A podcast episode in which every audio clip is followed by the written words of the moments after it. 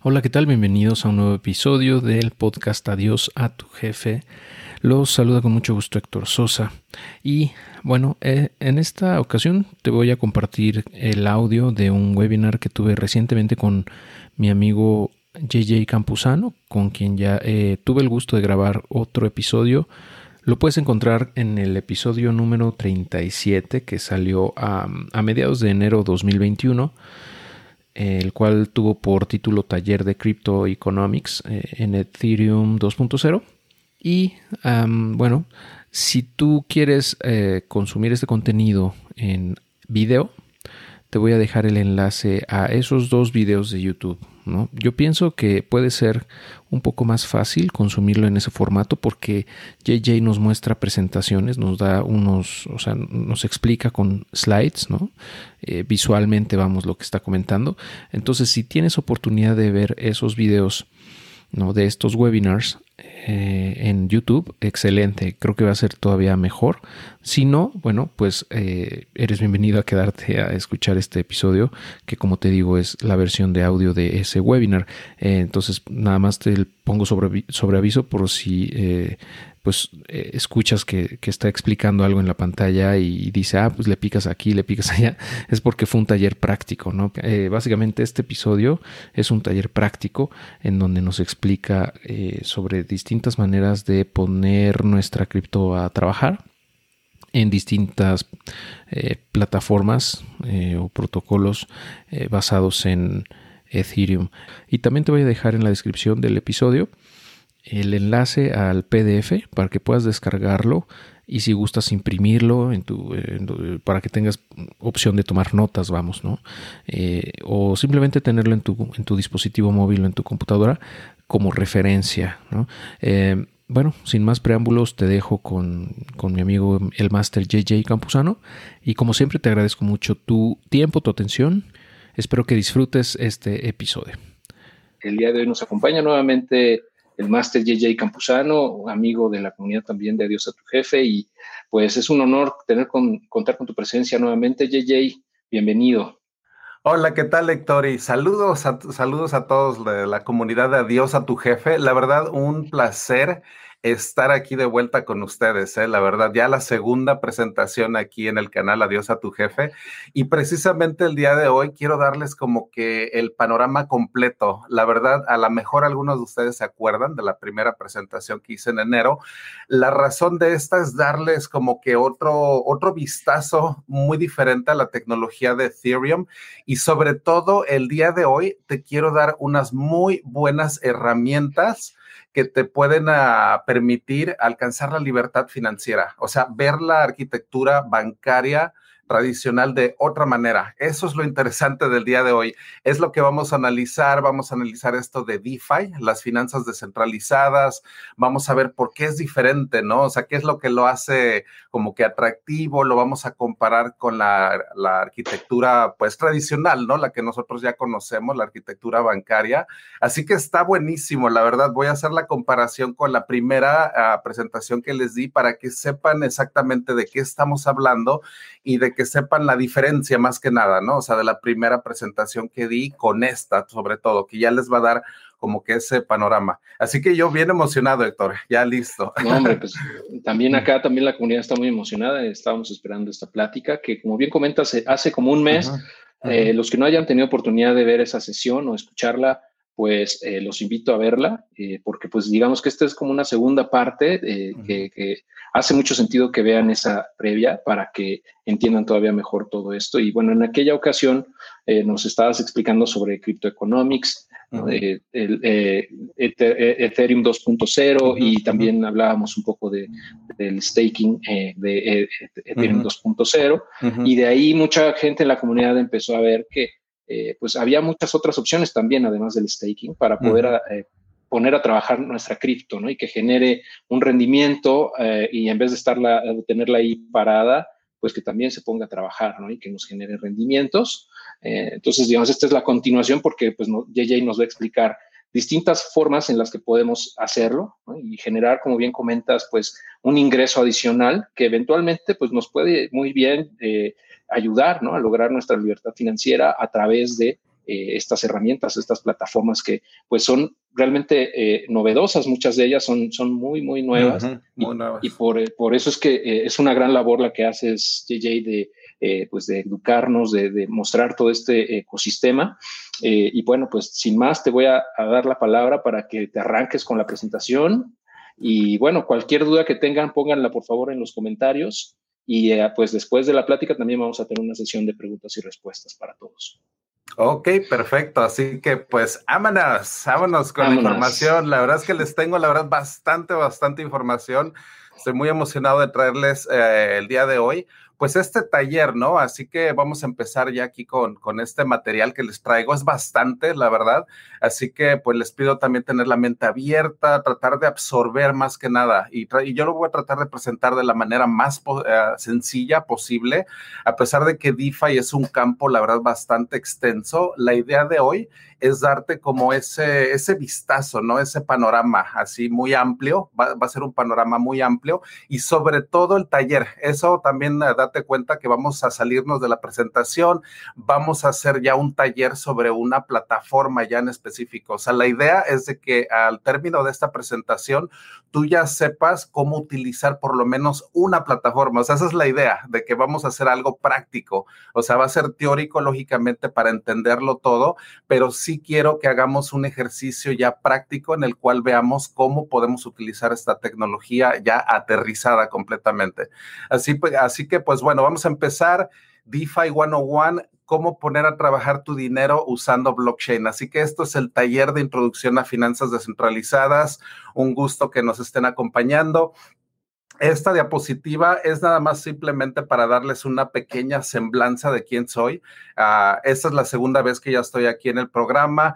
Tal vez muchos de ustedes no me conozcan, pero de todos modos les dejo esta diapositiva simplemente para que conozcan más que nada el perfil que he estado manejando pues de hace, desde hace siete años, la verdad, o sea, ya es bastante el tiempo que, he estado pues involucrado más que nada en todo esto. Entonces, esta diapositiva es más que nada para que pues me conozcan un poquito más. De todos modos, al final les voy a, les voy a platicar más de los proyectos, ¿no? En los que estoy involucrado actualmente, pero esto pues nada más. Y lógicamente la foto de la botarga, esa también es clásica porque fui de los que se puso la botarga de Bitcoin en una conferencia que hubo en el 2000 2014. Entonces esa, foto pues quedó para la historia, ¿no? Entonces también se las comparto y pues para que me vayan pues conociendo un poquito más que nada, esa es la idea.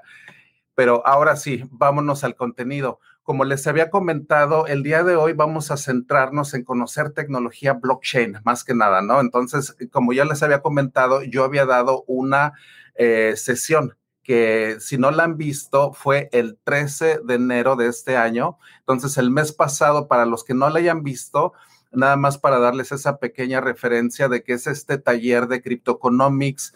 Fue algo en el cual los famosos 32 ITER, o sea, si ya la viste, eso también te va a la mejor como que a resonar. Eso del staking, de entender qué es Cryptoeconomics 2.0, eso hay que dejarlo como, es, como algo alternativo, es como algo paralelo, es como con lo que empezamos el mes pasado y el día de hoy precisamente es esto, de seguir hablando de Ethereum, pero de hablar de lo que se puede hacer ya en la plataforma blockchain del Ethereum actual, ¿no? Entonces, en la, en la plática anterior nos centramos en lo que fue Ethereum 2.0 y en esta ocasión nos vamos a centrar en lo que es DeFi. Entonces, son esos dos conceptos que con estas dos pláticas tú ya vas a tener todo, todo ese panorama, ¿no? Entonces, nada más para darte esa referencia a la plática pasada, ¿no? Y el día de hoy definitivamente centrado en DeFi. Entonces, ese es más o menos el contenido que les tengo el día de, el día de hoy. Como les había comentado, vamos a hacer una pequeña o una breve historia de dónde vienen los bancos, ¿no? Que eso es algo también como que interesante. Vamos a ahondar nada más un poquito de manera muy breve y simple, porque son necesarios. Y también vamos a, hacer como que, eh, vamos a ahondar en lo que nos brinda la arquitectura bancaria tradicional, cuáles son las limitantes, qué es lo que, pues lo que muchos de nosotros ya intuimos, ¿no? O sea, por qué es tan ineficiente, por qué esa centralización, o sea, vamos a analizar también esas características. Ya de ahí vamos a empezar a ahondar en cuáles son los pilares más que nada, ¿no? De blockchain y DeFi. Entonces, ya haciendo como que esta semblanza histórica rapidísima, vamos ya a adentrarnos en lo que es ya la tecnología, ¿no? Ya haciendo esta comparativa, de tal manera que aquí, como te digo, ya vamos a ver cuál es, qué es lo que soporta a, a DeFi, ¿no? O sea, ya en sí de lo que estamos hablando. De ahí les voy a dar como que un pequeño tour de lo que son las plataformas de DeFi, qué funciones tienen. O sea, vamos a dividir a DeFi como en, en, secciones, porque te digo, es un ecosistema bastante amplio, pero con esto pues ya te va a quedar un poquito más claro, ¿no? De lo que se trata. Y la parte interesante, vamos a hacer este taller, vamos a ver la plataforma MakerDAO, que esa también es muy, muy buena. Ese es el taller ya específico que quiero que el día de hoy ustedes ya aprendan cómo utilizarla y para qué sirve, ¿no? Entonces vamos a analizar exactamente qué es MakerDAO y por qué es algo también un proyecto pues importante también en esto de, DeFi. Ya con eso vamos a llegar al, a, les quiero dar como un pequeño plan de estudios y también unas conclusiones también, ya para cerrar, o sea, ya darle como que círculo a todo este conocimiento. Así que si se dan cuenta, pues es bastante lo que vamos a ver el día de hoy. Así que pues vamos a, a, darle con el contenido y acuérdense, preguntas y respuestas al final. Así que pueden poner todas las preguntas que quieran ahí en el chat y al final también con Héctor vamos a tratar de responderlas, todo eso, ¿no? Porque eso también es muy, muy interesante, la retroalimentación. Así que como ya les había comentado, vamos a hacer una pequeña semblanza de lo que son la, arquitectura financiera tradicional y nos vamos a dar cuenta de que la arquitectura financiera viene, eh, pues en realidad se, empezó a hacer como que este concepto en Florencia en el siglo XIII, fue esta dinastía que, que es llamada de los Medici, en la cual nos damos cuenta de que ellos empiezan como que a crear esta, el concepto en realidad de bancos, de ahí viene. De hecho, el concepto de banca es un concepto italiano, de hecho era la banca donde ellos se reunían, eran unas partes en Florencia donde literalmente tenían una banca de madera donde se sentaban y de ahí viene, de hecho, eh, eh, para que lo sepan, ese concepto de banca viene desde esos años. Y la verdad es que, bueno, eso sienta las bases de la arquitectura bancaria actual, ¿no? Entonces sí, a veces es muy interesante el hecho de ver como de dónde vienen, ¿no? Las raíces, de dónde vienen los bancos, de dónde empezó. Eh, esta de fondo es la Catedral de Santa María del Fiore, allá en Florencia. Entonces, simplemente para que hagamos ese ejercicio de pensar de dónde, dónde vienen los bancos y de, pues vaya, hacia dónde van, ¿no? De dónde nacieron, y de la necesidad más que nada, ¿no? De esto de actuar como este intermediario en lo que eran los ahorradores y personas que buscan un préstamo y el crédito, ¿no? Estas instituciones, ese fue el nacimiento de, lo que son las instituciones bancarias. Esta es el, el símbolo de la, de la dinastía Medici, también fue una de las familias más poderosas de toda Europa. De hecho, hasta inclusive los papas le eh, tenían mucha influencia también. De hecho, pues vaya, si se ponen a ver, hay, hasta una serie en Netflix que también se va relacionada con los Medici. Entonces es muy interesante, la verdad, ver de dónde viene todo esto. Y vamos a ver, pues, más que nada cómo se ha desarrollado, ¿no? Imagínate desde el siglo XIII hasta nuestros tiempos, ¿no? O sea, de dónde, de dónde vienen los, los bancos. Y nos damos cuenta de que los bancos cumplen una función muy, muy necesaria, porque ¿qué es lo que te imaginas cuando habla, piensas de un banco? Pues muchos de nosotros nos imaginamos un crédito, ¿no? O sea, el hecho de que, y eso es algo que muchos de nosotros a lo mejor lo hemos hecho o lo hemos considerado, el hecho de pedir un préstamo, pedir un crédito, eso es algo en el cual inmediatamente piensas en un banco. O sea, eso es algo como que muy, muy, uh, como que se lleva uno con otro porque es la función, la función de ser de los bancos, de proveer liquidez. El hecho de que si alguien quiere un préstamo, ellos cumplen esa función. O sea, el hecho de decir, ok, te podemos prestar dinero en base a ciertos requisitos, crear este sistema también de pagos, de cuentas y estos sistemas, ¿no? De protección ante, ante riesgos o ante oportunidades, inclusive si tienes una oportunidad de negocios, lo más común es de que pidas un préstamo para un banco, de un banco para poder uh, tomar esa oportunidad, ¿no? Entonces nos damos cuenta de que los bancos en realidad cumplen unas funciones muy, muy importantes para lo que es nuestra economía. pero nos vamos a dar cuenta de que haciendo todo este, pues nada más este ejercicio de ver hasta dónde estamos el día de hoy, nos está basado en una arquitectura, la verdad, muy, muy obsoleta, ¿no? Está basada en arquitectura de los años 70, en un lenguaje muy antiguo que se llama COBOL.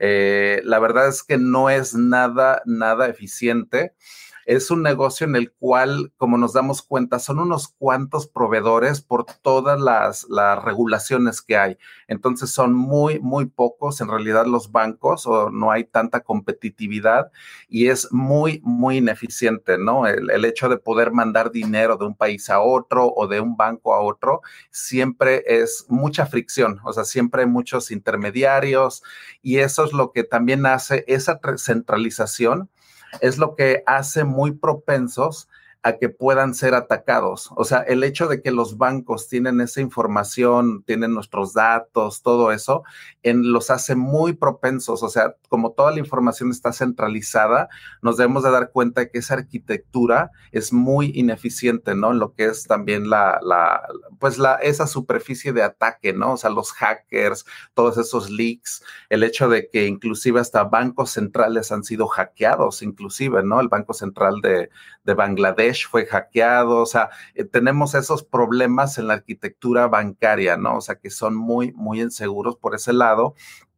Y nos también nos damos cuenta de por ese costo, el hecho de, eh, de hacerlo tan ineficiente, hemos dejado a muy, una parte muy grande de la población sin servicios financieros y eso es un problema muy grave. El hecho de que una tercera parte de la población mundial no tenga servicios o acceso a los servicios financieros, eso provoca una exclusión también de la, de toda esta, de los servicios, más que nada, ¿no? Entonces, eso también es un problema que podemos solucionar con toda esta, esta tecnología y el hecho de que también, si te das cuenta, yo ahorita no te puedo mandar un centavo de, o una fracción de un peso, ¿no? A través del Internet, a pesar de que es digital, o sea, de cuenta que, por ejemplo, un peso digital, un dólar digital, no se puede enviar una pequeña fracción por esa ineficiencia. O sea, yo si, yo quisiera mandarte una fracción de un dólar, no podría. Entonces, esta arquitectura, eh, por el hecho de ser tan ineficiente, deja de lado las microtransacciones. O sea, eso también vamos a ver qué es, qué importancia tienen, ¿no? Las microtransacciones también, ¿no? Entonces, vemos todas estas ineficiencias y sobre todo la extracción de valor que han hecho, ¿no? O sea, de que esto se ha convertido más que nada ya en un sistema en el cual pues están extrayendo, extrayendo como sanguijuelas, vaya, o sea, la verdad, ese es el término, en el cual están extrayendo valor en todas las transacciones que hacemos, toda la, la, lo, que, lo que nosotros utilizamos, el dinero, o sea, tienen ese monopolio y el hecho de que se hayan convertido en ese sistema altamente parasítico, ¿no? De ahí viene, de hecho, esa es una frase de Andreas Antonopoulos, en el cual pues lo resume, ¿no? Muy centralizada, opaca en la información porque no sabes qué es lo que pasa hacia adentro de un banco. O sea, los bancos saben todo de ti, o sea, saben todos los documentos, les tienes que entregar todo,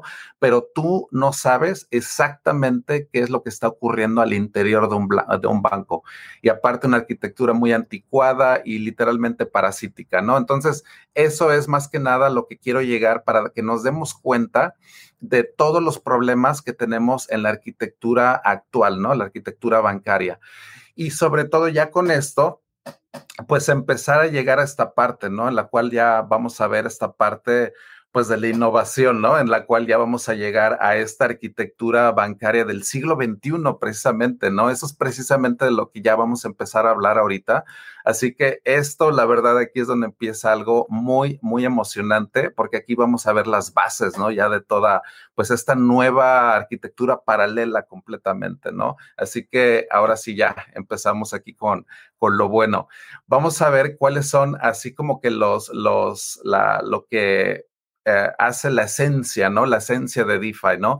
¿Qué es lo que queremos hacer? Es crear un nuevo sistema financiero, literalmente. O sea, es crear, eh, si te lo quieres imaginar como una nueva generación de criptobancos, está muy bien. O sea, eso es literalmente lo que estamos queriendo hacer una nueva, nueva generación de criptobancos. Eso es, yo creo que lo que captura la esencia de DeFi. Así es como quiero que te lo imagines, ¿no? Es este, pues toda esta suite, si te lo quieres imaginar, ¿no? De, aplicaciones que intentan recrear todas las funciones de, de lo que son los bancos. algo muy importante, todo este movimiento está basado en código abierto, transparente completamente, o sea, todo es open source que se le llama, o sea, todo el código, todo se puede escudriñar, todo es transparente. Esa es una también de las bases muy importantes de, de DeFi. Y algo muy interesante, no requiere el hecho de, por el hecho de tener ese código transparente y esa ejecución así en blockchain, no requiere que tú confíes en instituciones centrales, o sea, no requiere de que un banco ejecute esa transacción o de que el banco identifique quiénes son los cuentavientes. O sea, ya entramos a un sistema completamente paralelo. No requerimos ya de, la, de, de bancos, no vas a requerir de documentos para entrar a DeFi, no te vamos a pedir nada absolutamente, no hay barreras. O sea, ahorita los que nos están escuchando, tú ya puedes utilizar DeFi. Eso es lo interesante también, de que no requerimos del permiso de absolutamente ningún gobierno, ninguna institución central, ¿no? Así que muy interesante, la verdad, todo este, este movimiento. Y como ya les había comentado, cuáles son los pilares fundamentales, ¿no? Algo muy interesante es de que pues es la criptografía, definitivamente, ¿no? O sea, lo que son las matemáticas, lo que son estos algoritmos, lo que lo hace tan fuerte, ¿no? O sea, el hecho de que es transparente, pero al mismo tiempo está basado en una parte esa de las matemáticas, ¿no? Que sabemos que es muy, muy fuerte, determinística, o sea, muy sólida y robusta, ¿no? Eso es, esa es la, parte fundamental de, de DeFi lógicamente la parte que hace la ejecución, o sea, la, la, parte que hace que esto funcione es blockchains. O sea, esto es el protocolo, Ethereum es una de ellas en la cual nos vamos a centrar el día de hoy. No es la única, entonces también hay otras plataformas en blockchain, pero a final de cuentas es la tecnología blockchain lo que provee el hecho de, de hacer toda esta ejecución más que nada, ¿no? De hacer esta, pues eh, como que esta suplantar a los bancos es eh, por medio de la tecnología blockchain. Lógicamente vamos a utilizar aquí smart contracts, que esos son como que los contratos, es la lógica, haz de cuenta que el blockchain es como la plataforma y los smart contracts ya es como lo que hace que emane de ahí toda esta, pues como un criptobanco, por ejemplo. Un criptobanco, tú te lo puedes imaginar como una compilación de smart contracts. Eso es todo. O sea, es como una, una plataforma, es una compilación. Cada smart contracts tiene cierta lógica o cierta función. Entonces, un criptobanco es como si fuera una, pues una, nada más una colección de smart contracts para que te lo imagines de una manera muy sencilla.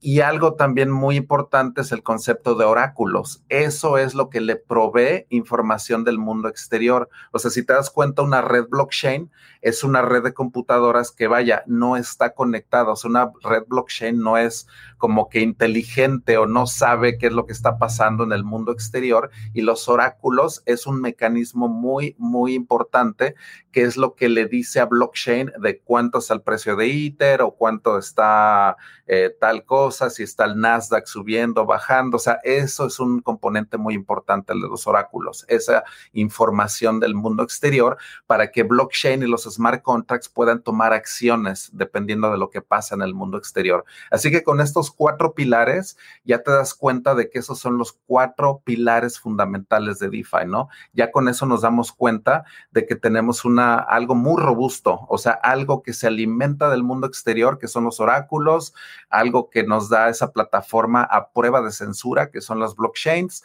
y los smart contracts y la criptografía, ¿no? O sea, todo eso junto, esos son los, los pilares, pilares fundamentales. Algo también muy interesante o muy importante de mencionar es de que lógicamente Ethereum es en la cual nos vamos a centrar, es donde está ocurriendo el 99% de todo lo que es DeFi. Lógicamente les había comentado, hay otras ah, blockchains como Avalanche, Polkadot, eh, algunas opciones más. Les voy a comentar también de esas opciones en un ratito más, pero nos vamos a centrar en la plataforma de Ethereum, que es la más popular y en la cual se ha desarrollado todo, todo esto que les voy a mostrar a continuación y sobre todo este lenguaje, este lenguaje que se llama Solidity. De hecho, este logo que aparece aquí en, en, pantalla, este que aparece como una, como una S, pero así muy abstracta, que es como estos triángulos, ese es el logo de Solidity. Aquí nada más algo para mencionarles un dato medio curioso. Hace rato estaba escuchando un streaming de que se llama Bangles ahí en YouTube y todo eso, y ellos estaban teniendo una conversación con Mark Cuban. De hecho, es una, un streaming del día de hoy, terminó hace como un par de horas y todo.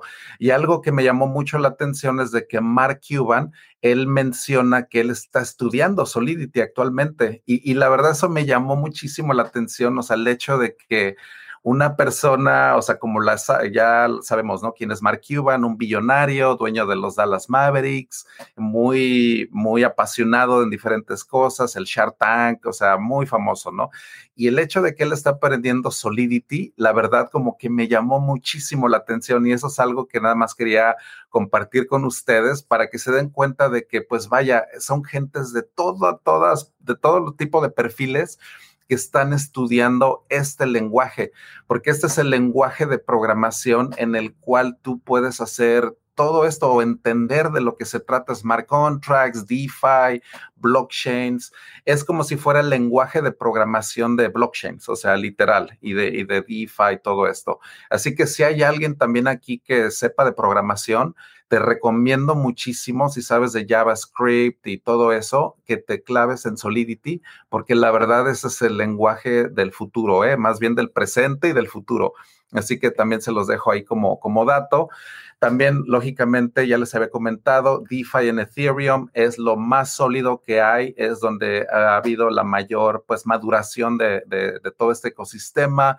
El número de desarrolladores que hay en, en, Ethereum comparado con otras es increíble, o sea, son más de 1.300 desarrolladores, proyectos en todos lados.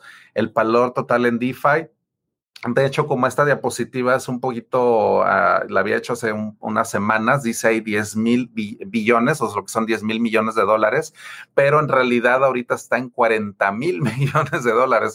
Creo que esta diapositiva ya necesita actualizarse. Entonces es eh, un valor eh, combinado que tiene DeFi, o sea, lo que es el valor que ya está ahí es bastante alto, ¿no? O sea, 40 mil millones de dólares ya ahí en DeFi, ¿no? En Ethereum y todo este efecto de, de red que ha tenido. Entonces, ya para eh, empezar a adentrarnos ya más en lo que es DeFi, tú te puedes imaginar a DeFi como que es esta familia, ¿no? Es este como concepto muy grande, la verdad, es un concepto enorme, DeFi.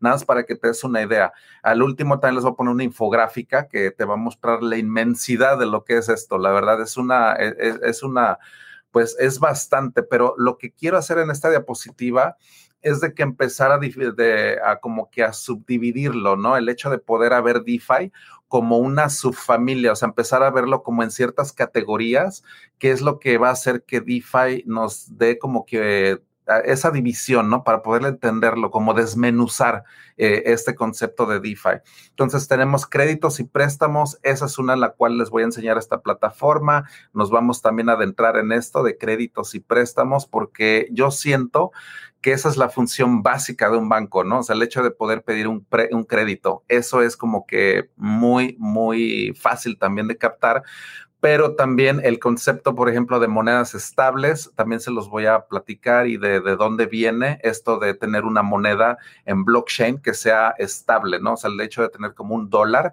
que basado en blockchain, eso es la moneda estable, entonces es como que otra categoría hay de DeFi que nos permiten como que simular el dólar, ¿no? Eso, eso es muy, muy interesante. Las casas de cambio también, esas también es muy, si has escuchado hablar de Pancake y todo eso que está pasando en Binance y todo, pues es esto, las casas de cambio. Si has escuchado hablar de Uniswap, esa es una casa de cambio, por ejemplo, en, en, Ethereum. Todas estas casas de cambio, Binance, por ejemplo, que es una casa de cambio centralizada, o sea, es la del otro lado, es la batalla que tienen, ¿no? O sea, Binance con, con Uniswap. O sea, estas son como que la, la, la, fricción ahorita que hay entre una institución centralizada y Uniswap, ¿no? Que es como un protocolo. Esa es una casa de cambio descentralizada. Eso es DeFi. Todas estas como que casas de cambio, lo vamos a analizar más, lo que son los derivados también, que es otro mercado. Entonces ahí es un poquito más exótico, les voy a platicar ahí más o menos qué son los derivados, a lo mejor algunos de ustedes ya saben o ya tienen esa noción de lo que es y el margin trading, que ya es un poquito más complicado, pero también les voy a poner ahí una plataforma para que puedan hacer eso del apancalamiento y todo eso. Algunos de ustedes a lo mejor ya lo saben. Y una que son los seguros, eso también es muy fácil como que de digerir, ¿no? O sea, el hecho de tener una póliza de seguro basada en blockchain, eso es lo interesante. O sea, el hecho de que ahora por ejemplo, tú puedes tener un depósito o un crédito y que lo puedas asegurar, o sea, que puedas emitir una póliza de seguro basada en blockchain. Eso también es muy, muy novedoso, muy interesante el hecho de analizar este tipo de mecanismos, ¿no? Que te pueden como que dar esa paz, esa, esa paz mental de decir, a lo mejor estoy utilizando esta tecnología, es muy experimental, muy riesgosa, pero tengo este seguro entonces, esta compañía está avalando de que si hay algún riesgo y todo, pues me va a pagar, ¿no? Este, mi depósito y todo. Entonces, tenemos como que esas seis características o categorías que les quiero mostrar el día de hoy. Y veamos de dónde viene eh, DeFi, ¿no? Los inicios de DeFi. Por ejemplo, nos vamos a dar cuenta de que el 2015, esto yo considero aquí que es como que el génesis, o sea, de donde empieza DeFi Lógicamente, Ethereum también empieza en ese año, en el 2015, pero fue Maker el que empieza lo que es ya las primeras aplicaciones corriendo en Ethereum. Así que lo podemos definir como que también en el 2015 también se inicia todo esto. ¿Y cómo funciona Maker? En la parte de arriba, ahí ves que vienen 100 dólares como colateral en Ether. O sea, es muy sencillo. O sea, le das de cuenta que tú empeñas el hecho de, empeñar o el hecho de decir, mira, aquí están 100 dólares. Y del otro lado, Maker lo que hace es de que te da un préstamo. Es el hecho como de empeñar, el hecho como de poner en, empeñado tu Ether y decir, mira, aquí están 100 dólares de Ether y Maker lo que va a hacer es que del otro lado es como una ventanilla automática, si te lo quieres imaginar así, que te va a dar ese préstamo, esos 50 dólares de préstamo, sin tener que vender Twitter. Y nada más te va a cobrar esa pequeña tasa de interés. Muy sencillo, la verdad. Entonces, es un protocolo que es usado simplemente para emisión, créditos y préstamos. Ahorita, de hecho, vamos a utilizar, vamos a analizar esa plataforma, nos vamos a meter al, website, vamos a, les voy a enseñar exactamente cómo, cómo se calcula los intereses, todo esto, ¿no? Entonces, es, es la verdad interesante ver todo esto, que es el créditos y préstamos. Compound es también una muy similar, es un protocolo en el cual un criptobanco, vamos a decirle un criptobanco para que ya más o menos empieces a ver qué, o sea, o de, a usar esos términos más que nada, porque si digo que es un protocolo, a veces de que puede darse esa confusión, ¿no? Un protocolo es como los, los planos arquitectónicos, haz de cuenta, como el, la lógica, y ya lo que es el criptobanco en sí es la plataforma, ¿no? Ya es el website, ya es los smart contracts en sí, todo eso. Entonces a veces podemos utilizar ah, protocolo y plataforma de manera como intercambiable, pero mejor voy a decir criptobancos, ¿no? Ya para dejarlo así. Y nos damos cuenta de que este criptobanco, lo que hace es de que cuando tú le depositas a este criptobanco, está buscando de forma automática los mejores rendimientos. O sea, eso es como un criptobanco automatizado, ¿no? De alguna manera. Así que, de hecho, ahí lo puse, bueno, dicen 740 millones de dólares, es mucho más, de hecho, le tengo que dar una actualización. Creo que ya tiene más de 2 mil millones de dólares, o sea, es muy, muy grande, de hecho, también ya lo que tiene. AVE, otro criptobanco también y que ahí también se ve como si fuera un protocolo, pero vamos a definir esto como este, un criptobanco que es muy similar y que también te da rendimientos más que nada. Entonces, ya nada más para dejarlo muy claro, estos son criptobancos en el cual uno puede abrir una cuenta con ellos y ah, eh, como que proveer de liquidez, esa es la idea, y ellos te van a dar estos rendimientos, ¿no? Muy sencillo, más que nada para que lo entendamos de una manera muy muy sencilla. Te estoy presentando criptobancos literalmente, ¿no? Entonces ya vimos MakerDAO, Compound, Ave, criptobancos. Muy sencillo, hasta ahí creo que estamos bien, o sea, esos son los criptobancos yo creo que más grandes que hay ahorita en DeFi. Así que con esto ya más o menos te das cuenta de, esas plataformas, de lo que son más que nada, ¿no? De que sepas qué son, o sea, que Aave, Company y, y MakerDAO son criptobancos. Y ahora nos vamos a esta parte que son las monedas estables. Eso es como la otra categoría, ¿no? Entonces vamos a cambiar de categorías. Esta es otra, las monedas estables es eh, simplemente como que otra forma de, como que de denominar un crédito o un préstamo en dólares. Porque imagínate el hecho de denominar un crédito, si fuera denominado en Bitcoin o en, en Ethereum, con la caída que acaba de pasar de los menos de 24 horas, pues te darías cuenta de lo inestable que sería un sistema bancario, pues denominado así, ¿no? O sea, el hecho de que tú tuvieras una deuda denominada en Bitcoin, o sea, te volvería loco, ¿no? O sea, el hecho de que tu deuda puede subir de mil dólares y a lo mejor al otro día ya debes cinco mil dólares, ¿no? O sea, sería imposible. Pero cuando podemos denominar un crédito, un préstamo en dólares, eso ya nos permite con una libertad, pero muy, muy grande. Entonces, el hecho de que tener estas monedas estables, que hay muchas opciones, DAI es una de ellas, es algorítmica, es decir, se autorregula en base a smart contracts. Paxos estándar, esa es una moneda que también tiene eh, otro mecanismo un poquito más centralizado y Tether, que es completamente centralizada, ¿no? Eso es como emitir, es como si fuera un, un banco que emite esas monedas, como si fuera un banco central, pero basado en blockchain, ¿no? Entonces, eso es más, más que nada el concepto de las monedas estables. Y este también es un campo muy interesante, casas de cambio descentralizadas. Como te digo, aquí está una batalla tremenda, ¿no? Aquí es donde se ve esta batalla de Binance contra Uniswap y Pancake y todo eso. Eh, Pangolin también de Avalanche, o sea, todas estas casas de cambio es un, mercado muy grande. Entonces, aquí tenemos cuatro casas de cambio que les quiero mostrar. Esta del unicornio, Uniswap, es una de las más importantes, es de la que también quiero que se, pues, se memoricen o que sepan qué es. Es el intercambio de tokens, ¿no? El, hecho de proveer una, pues, esta actividad económica, ¿no? Que quieres cambiar un token de tal por otro tal, este Uniswap te, hace todo de manera descentralizada, de manera automática y de manera algorítmica más que nada, ¿no? Es como si fuera una, como una casa, como una ventanilla automática, te lo puedes imaginar, ah, completamente automática. Uniswap es como un website o un tipo de, una casa de cambio que automáticamente te puede hacer tipos de cambio, te puede hacer diferentes transacciones. Entonces, esto también es un mercado muy grande, la verdad, Uniswap, también en varios miles de millones de dólares que ya tiene ahí en, en ese, en ese cripto, bueno, en esa casa de cambio, eh, Bancor también, o sea, Balancer, que es esta como de las tres, eh, este loguito que se ve abajo, ese es Balancer, se llama, y Kyber Network, ¿no? Entonces, esas son casas de cambio pues que tienen una, pues una atracción muy buena, ¿no? Proveen de una función muy, muy eh, importante para lo que es DeFi, que es esta, ¿no? De este intercambio de, de tokens. Así que eso también es muy, muy interesante tenemos esta otra plataforma que se llama de derivados, que se llama Synthetics. ¿Qué son los derivados? Los derivados es prácticamente cualquier cosa en la cual tú quieras comprar y vender. O sea, por ejemplo, el derivado puedes hacer del oro, por ejemplo, tú puedes vender un derivado del oro que eh, ahí de cuenta que ese derivado eh, como que simboliza, por ejemplo, un gramo de oro o una onza de oro. Entonces tú puedes hacer un trading de derivados de manera sintética, ¿no? O sea, no estás en realidad haciendo intercambio de oro, sino de ese derivado del oro.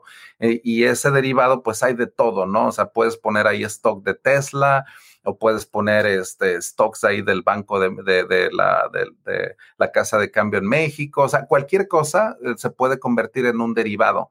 Esa es una plataforma que, se, que es lo que hace, esa es una como de intercambio de derivados más que nada, ¿no? Entonces, eso también es muy interesante. Synthetics es una plataforma muy, muy grande de derivados, así que también para que le echen un ojo, alguien que ya sepa también de este tipo de conceptos o de derivados, que tenga o que tenga ese pues ese conocimiento de ser trader, a lo mejor te interesa conocer esta plataforma, así que pues yo no soy trader, pero sé que a lo mejor hay muchos tal vez acá que les interese o que quieran ver qué, qué es lo que se trata. Entonces, Synthetics también te lo recomiendo que la empieces a buscar. Así que, pues, derivados también ya es un poquito más exótico, ¿no? Ya todo esto esto del margin trading es ya también un poquito más exótico, es del todo el famoso apalancamiento. Entonces, ya el hecho de esto del trading es de utilizar capital en préstamo, ¿no? Es, es, es muy arriesgado, o sea, ahí la verdad no te recomendaría que te metieras a esto a menos de que a lo mejor ya tengas experiencia en esto de hacer el margin trading o esto de apalancar con el, el hecho de pedirle a alguien más para incrementar tu posición pero te dejo estas plataformas DYDX, que es la que tenemos aquí, y Fulcrum, que son en las cuales podemos hacer ¿no? todo este tipo de, transacciones con, con este apalancamiento. Como te digo, ya es un poquito más exótico, más como que pues más abstracto, ¿no? Entonces ahí solamente se los recomendaría a expertos, ¿no? A alguien que ya sepa a lo mejor de qué se trata. Y esta parte de los seguros es también muy interesante porque esto es como una compañía de seguros, haz de cuenta, que Nexus Mutual lo que puede hacer es de que si tú, por ejemplo, como te digo, tienes mil dólares o cinco mil, diez mil dólares en una posición o en un depósito, haz de cuenta, tú depositas en MakerDAO y tienes una, un, un crédito ahí con ellos, pero tú no quieres arriesgarte a la mejor a que MakerDAO llegue a tener algún problema en un smart contract o que tengas una garantía, ¿no? ¿Quién me compensa si, si uno de estos bancos se cae o algo llega a pasar? Estos literalmente se dedican, Nexus Mutual, a que tú a través de este smart contract y todo eso, tú puedas asegurarlo. O sea, el hecho de, que te emita una póliza de seguro que va a tener una expiración también. Entonces, esa póliza de seguro puede decir, yo te aseguro esta posición durante seis meses, ¿no? Por ejemplo. Entonces, tú pagando, por ejemplo, un 2% o un porcentaje, tú puedes tener esa tranquilidad de que a lo mejor tu dinero está produciendo o está generando algún interés, pero tienes ese seguro, ¿no? Entonces, eso también es muy interesante, el hecho de tener estos seguros. Y aquí ya nada más para así como que cerrar un poquito más el concepto de Money Legos, eso lo hace muy, muy interesante a DeFi, porque aquí todos estos como que MakerDAO, todo lo que les acabo de mostrar, se puede como que combinar, ¿no? O sea, por ejemplo, en este Lego que se ve aquí en la pantalla, tú ves ahí a MakerDAO que se ve como esta letra M y veas si te das cuenta otros componentes, esa como que concatenación, o sea, el hecho de, ponerlos como legos, tú ahora puedes crear una nueva construcción financiera que no existía antes. O sea, haz de cuenta que trabaja con el wallet que se llama Trust Wallet y MetaMask y todo esto. Eso es lo interesante de DeFi, que la innovación se hace a través de toda esta como que de, hacer estos money legos, ¿no? Como estas nuevas construcciones. Entonces, eso es lo que es muy interesante también en DeFi, el hecho de que todo lo que te acabo de mostrar se puede como que combinar, ¿no? De alguna manera. Ese, ese concepto de money legos es muy, muy poderoso. Pues bueno, ya después de darles como que este vistazo, a mí ya me gustaría pasar como que una parte un poco más ya práctica. Así que, pues, Héctor, ¿cómo vamos? No, ya entramos aquí con el taller. Eh, vamos bien, ¿verdad? O sea, en cuestión de, de preguntas, tiempo, ¿cómo ves? Yo, yo lo veo muy bien. Eh, hay algunas preguntas por ahí de, la gente, pero yo creo que podemos ah, eh, dejarlas para el final. De todos modos, se, vamos a tener esa sesión. Nada más para, para complementar, me gustaría un poquito, si me permites, JJ, en la parte de, pues, del Money Legos, ¿no? a la conclusión que llegamos o que entiendo yo eh, con esto que nos explicas, ¿no? De eh, cómo poder combinar toda, toda esta, eh, estas distintas plataformas de préstamos con seguros, con exchange, bueno, con casas de, intercambio, con, con algunos, por ejemplo, lo de derivados, etcétera, que te da la opción, entiendo yo, corrígeme por favor si me equivoco, pero te da la opción, por ejemplo, de crear una nueva, un emprendimiento, por ejemplo, podría ser, o una nueva solución financiera que tome, eh, se, cuelgue o, utilice estos bloques para crear una solución integral para un problema que hoy en día no se ha atacado de esa forma, o sea que a lo mejor en el sistema tradicional es, ineficiente por todo lo que ya nos comentabas de, pues, la tecnología que usan, los sistemas, los, procesos, etcétera. Entonces, ahí hay una gran oportunidad de emprendimiento desde mi punto de vista para, para personas o, eh, gente que esté interesada en innovar en este sector, ¿correcto? Definitivo, definitivo. O sea, imagínate el hecho de que ahora tuvieras la apertura de, de, hacer algo, un proyecto nuevo que involucre que Bancomer haga una transmisión a Santander y de ahí baja ya un cajero y de ahí, o sea, y que no le tengas que pedir permiso a esos bancos, es increíble, porque así pasa con esto de los Money Legos. Tú puedes crear algo, un protocolo, una plataforma que utilice MakerDAO como algo a generar un crédito, por ejemplo, y que ahora ese crédito automáticamente utilice otra plataforma para crear algo más abstracto o algo que, por ejemplo, sea más como que eh, orientado, por ejemplo, al mercado latinoamericano, por ejemplo, ¿no? O sea, hay una gran oportunidad de emprendimiento, sobre todo para el mercado latinoamericano. Entonces, de hecho, aquí en el taller también les voy a presentar esto de, de, de, DAI, pero también hay algo de ahí de latinoamericano que se llama Buen Beat. Así que definitivo, ¿eh? O sea, aquí hay un campo, la verdad, muy, muy grande para la, innovación y el emprendimiento, definitivo, ¿eh? O sea, este es un campo nuevo que está completamente listo para, para ser disruptivo, más que nada, ¿no? Así que... Genial. Sí, la verdad, muy, muy interesante. Genial, sí, adelante. Entonces, GJ, por favor, voy a, volverme a ocultar aquí para no, no robarte espacio en la pantalla. Eh, y bueno, aquí andamos. Ok, perfecto. Ok, excelente. Así que, pues bueno, ya estamos aquí en esta plataforma que es MakerDAO. De hecho, aquí la podemos ver en la parte de arriba. Esta es la, el website MakerDAO que tiene la versión en español, que es interesante. De hecho, no lo había visto hasta el día de anoche, así que la verdad pensé, pues qué mejor, ¿no?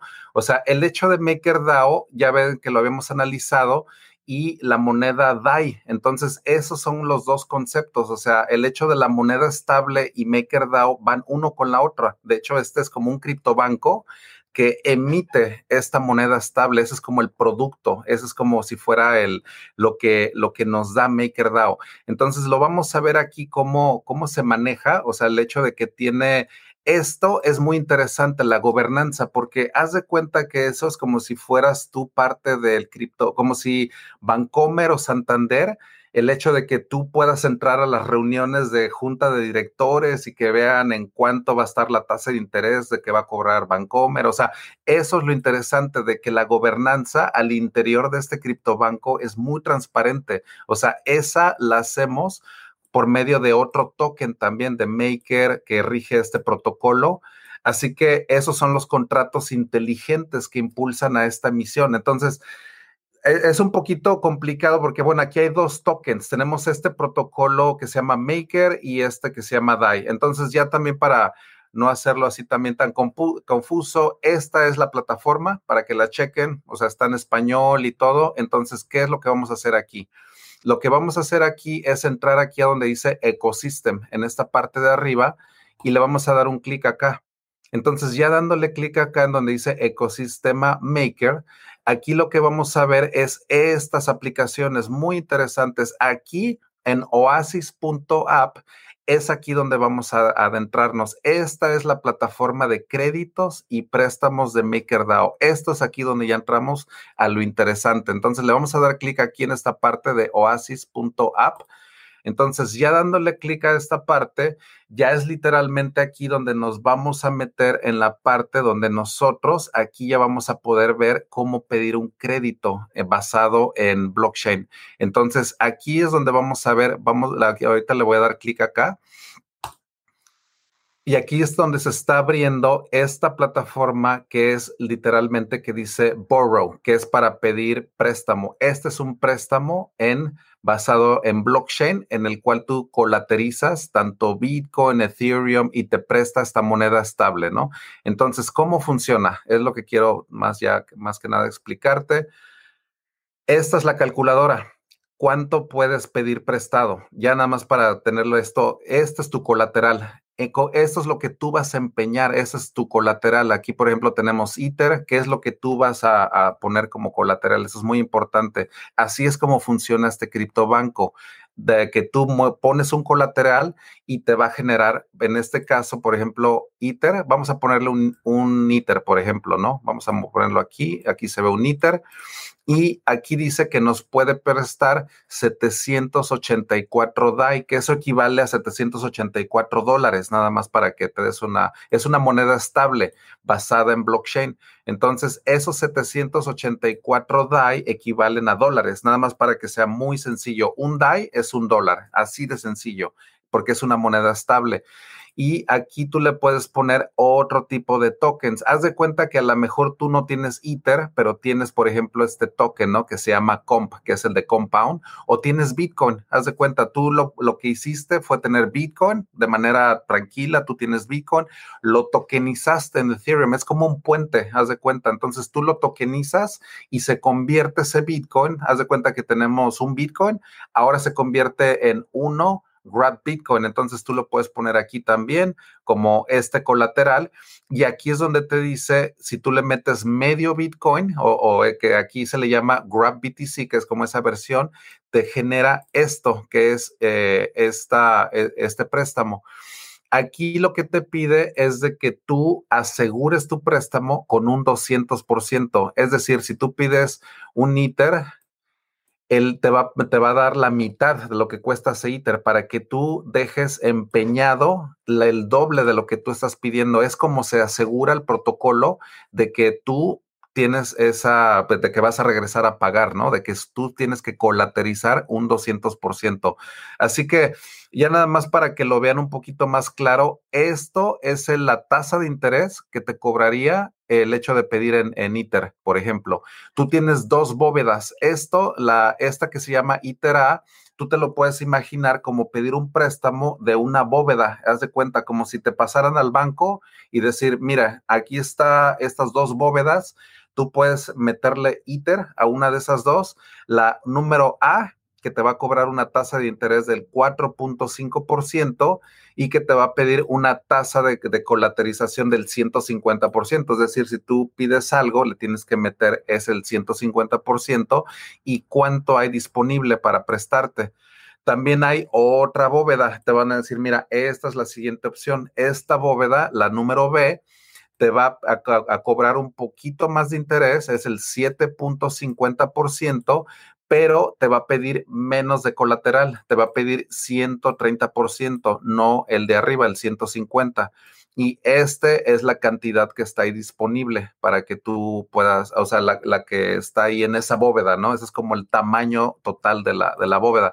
Y nos damos cuenta de que hay otras más, ¿no? O sea, aquí está la bóveda de, este token, del BAT, aquí está otra bóveda que se llama Grab Bitcoin, que es la de, la de si tú quieres depositar eh, Bitcoin, te va a cobrar por el préstamo una tasa de interés del 4.5% y hay 21 millones de dólares disponibles ahí en, para préstamos, ¿no? Así que esto ya nos da como que a entender un poquito más de cómo funciona esto. Aquí tienen este, este video, así como que muy, muy rapidísimo, así de cómo se maneja esto. Así como lo estamos viendo, oasis.app, le vamos a dar en borrow. Aquí es donde se abre una bóveda. Entonces le das en DAI, le das en MetaMask para conectarte. Cuatro pasos. Paso número uno, ¿qué bóveda? Este es el setup, que es como de una sola vez. Te va a pedir como que hagas un setup ahí, continuar. Esto es lo importante. ¿Cuánto le vamos a depositar aquí? Y cuánto nos va a generar. Aquí te va a decir todos los términos aquí del, del préstamo. Así que aquí te va a dar todos los términos. Aquí está, mira, un ITER. Este es un video, así que dice 343 DAI. Esa es tu tasa de interés. Esa es tu, tu radio que tienes que colaterizar. Esto es muy importante, el precio de liquidación, porque ese es el precio en el cual el protocolo te liquidaría tu préstamo. Haz de cuenta que ese es el, precio en el cual si el ITER llega a ese precio, tu, tu ITER se vende. Haz de cuenta que ese es como que donde dicen, mira, ya no te podemos esperar con tu préstamo, el ITER bajó, así que ahí te tenemos que liquidar el, el. Eso es muy importante pero toda la plataforma te lo da muy claramente. Mira, aquí te va a decir tu precio de liquidación, o sea, todo el riesgo, todos los términos, ahí van a estar. qué precio tiene ITER, o sea, todo, todo. Así que esos son los términos del préstamo, así para que sea muy, muy sencillo. Aquí depositas el Ethereum y generas el DAI. Esto es lo más importante. Ahorita lo voy a hacer yo para, para que lo vean. Así que aquí ya empiezas a ver cómo se hace. Pum, aquí son los detalles más que nada para confirmar. Aquí te confirma. Pum, le das clic. Sencillísimo. Acabas de utilizar un banco basado en blockchain y aquí ya tienes un dashboard completo. Esa es como tu, tu, tu, tu, pantalla en la cual tú vas a monitorear ahora tu préstamo. Es donde monitoreas, donde puedes sacar el DAI para que ahora ya lo uses, te compres un coche o que pagues una deuda o que pagues tu renta o e, eso es increíble. O sea, el hecho de tener cuánto tienes de deuda, sencillísimo, ¿eh? Así que esto, oasis.app, esa es la plataforma de MakerDAO súper sencilla. Esto es algo que me gustaría que se llevaran de tarea para que ya lo puedan empezar a, utilizar. Entonces, pues aquí es donde ya se ve, mira, aquí es donde yo ya lo puedo hacer. Este es mi dashboard, ya de aquí de, donde se ve mi, balance. Por ejemplo, aquí vemos que yo tengo 143 dólares en Ether. Ese es mi, mi MetaMask que yo tengo ahorita. Entonces, yo podría hacer aquí, esos son los precios que hay ahorita actualmente en, en, tokens. Aquí puedo ver más precios y todo, pero esto ya es mi, mi yo aquí ya podría abrir una, una, una posición, o sea, un crédito. Si yo le doy aquí en, en esta, por ejemplo, yo aquí ya estoy a punto de abrir una, una bóveda, o sea, un, un préstamo. O sea, esto es un criptobanco. Eso es lo que me gustaría que vieran, esta aplicación de Oasis, para que aquí ya hagan todo este movimiento que acabamos de ver en el video. Aquí ya como lo vemos, aquí ya podría abrir esto, y aquí ya me pide esta confirmación, pero pues ahorita no lo voy a hacer. Así que, pues bueno, esto, eh, esto ya les da una idea de cómo trabaja esta plataforma, ¿no? Oasis.app, que también tienen, eso es lo que les quería comentar, esta plataforma de Buen Beat es una plataforma argentina, eso es más que nada en Buenos Aires, todo eso, pero vienen ahí en el homepage de, de MakerDAO. Entonces, ellos lo que se dedican ahí en Argentina es como de, promocionar mucho el hecho de préstamos en DAI. Allá en Argentina, la verdad, le están entrando muchísimo, porque allá les encantan los dólares por el hecho de esa devaluación tan grande que tiene el peso argentino y todo eso. Así que esta plataforma de Buen Bit creo que va más encaminada a la comunidad argentina. Ya ves que de hecho hasta tienen ahí el, este español así medio argentino, pero vaya, viene todo en español, también lo puedes ver ahí desde la plataforma MakerDAO, así que pues muy interesante también, ¿no? Así que ver qué innovación, esto es innovación de DeFi latinoamericano, así que esto es un ejemplo del emprendimiento y de lo que se puede hacer cuando se aplica DeFi ya al mercado de, pues, de, Argentina, por ejemplo, en este caso, ¿no? Así que muy, muy bueno. Así que. nada más, si me permites, eh, ah, ahorita que, eh, estábamos haciendo el ejercicio para, para en Maker hacer solicitar un préstamo, eh, mencionaste MetaMask y yo creo que mucha gente no, no entiende el por qué lo hiciste con, o sea, como que es la conexión, vamos, ¿no?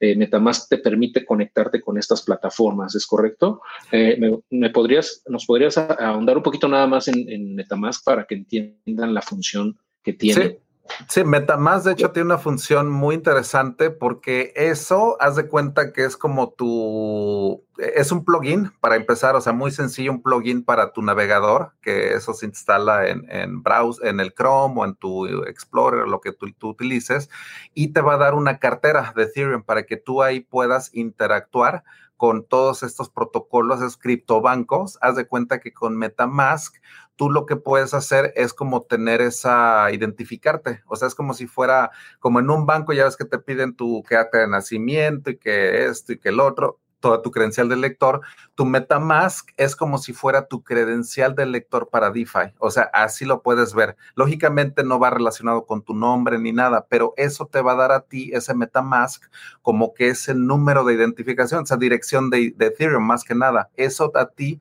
te va a permitirte identificarte más que nada en DeFi. Es como si fuera tu, tu, todo lo que necesitas para empezar a entrarle a DeFi es MetaMask y tu explorador, ¿no? O sea, y, eso es todo, y una conexión a Internet. Así que qué bueno, Héctor, que también ahondaste en eso de MetaMask, porque sí es un componente muy, muy importante, ¿no? De, de, de, DeFi, o sea, de, entender de dónde viene esto de, de cómo interactúo. O sea, ese componente es muy importante. Así que eh, ojalá les quede un poquito más claro, ¿no? O sea, de lo que es este MetaMask. Y pues a mí ya me gustaría empezar como que a llegar a las conclusiones ya para, si gustas, ya después de haber hecho este taller, de más que nada, pues ya de, de, de empezar ya a cerrar, ¿no? O sea, como les había comentado, DeFi no hay necesidad de, intermediarios, eso es lo interesante, que, y, lógicamente del otro lado, CFI, lo que es la arquitectura bancaria, lo que es Centralized Finance, lógicamente, como ya lo habíamos comentado, te piden de todo, ¿no? O sea, hay que pedir autorización para todo, ¿no? Eh, y aquí no abierto y transparente, lógicamente, como ya les había comentado, MakerDAO, todo su código está disponible públicamente. O sea, es como si un banco tú le pudieras hacer una radiografía al banco, ¿no? Eso es lo interesante de DeFi, de que MakerDAO, todos esos protocolos, todo su código, ahí está, o sea, completamente abierto y al contrario de, de CeFi, ¿no? Que no sabes ni qué tecnología utiliza un banco o qué está pasando hacia adentro, cuántos préstamos tienen. Y en MakerDAO tú puedes ver cuántas personas hay aparte, aparte de ti, tú puedes ver cuántas hay que están ahí que colaterizando, o sea, es como tener una radiografía, te digo, en tiempo real de, de un banco, ¿no? a prueba de censura, nadie te puede revertir una transacción en DeFi, así que eso también es muy interesante. Lógicamente, en un banco te pueden censurar, te pueden revertir cualquier transacción si no les parece o hay alguna cosa que a alguien no le guste, te la pueden censurar. Barato y eficiente porque aquí estamos utilizando blockchain eh, ahorita les voy a comentar un riesgo también que puede haber. El costo de hacer estas transacciones en Ethereum ahorita se está como que disparando, entonces ahorita les voy a platicar de eso. En CIFA ya sabemos que también es caro y tardado hacer muchas de estas transacciones o muchos de esta, abrir un crédito o hacer todo este tipo es, es caro, ¿no? Por todo esa, pues, intermediarios que hay que lidiar.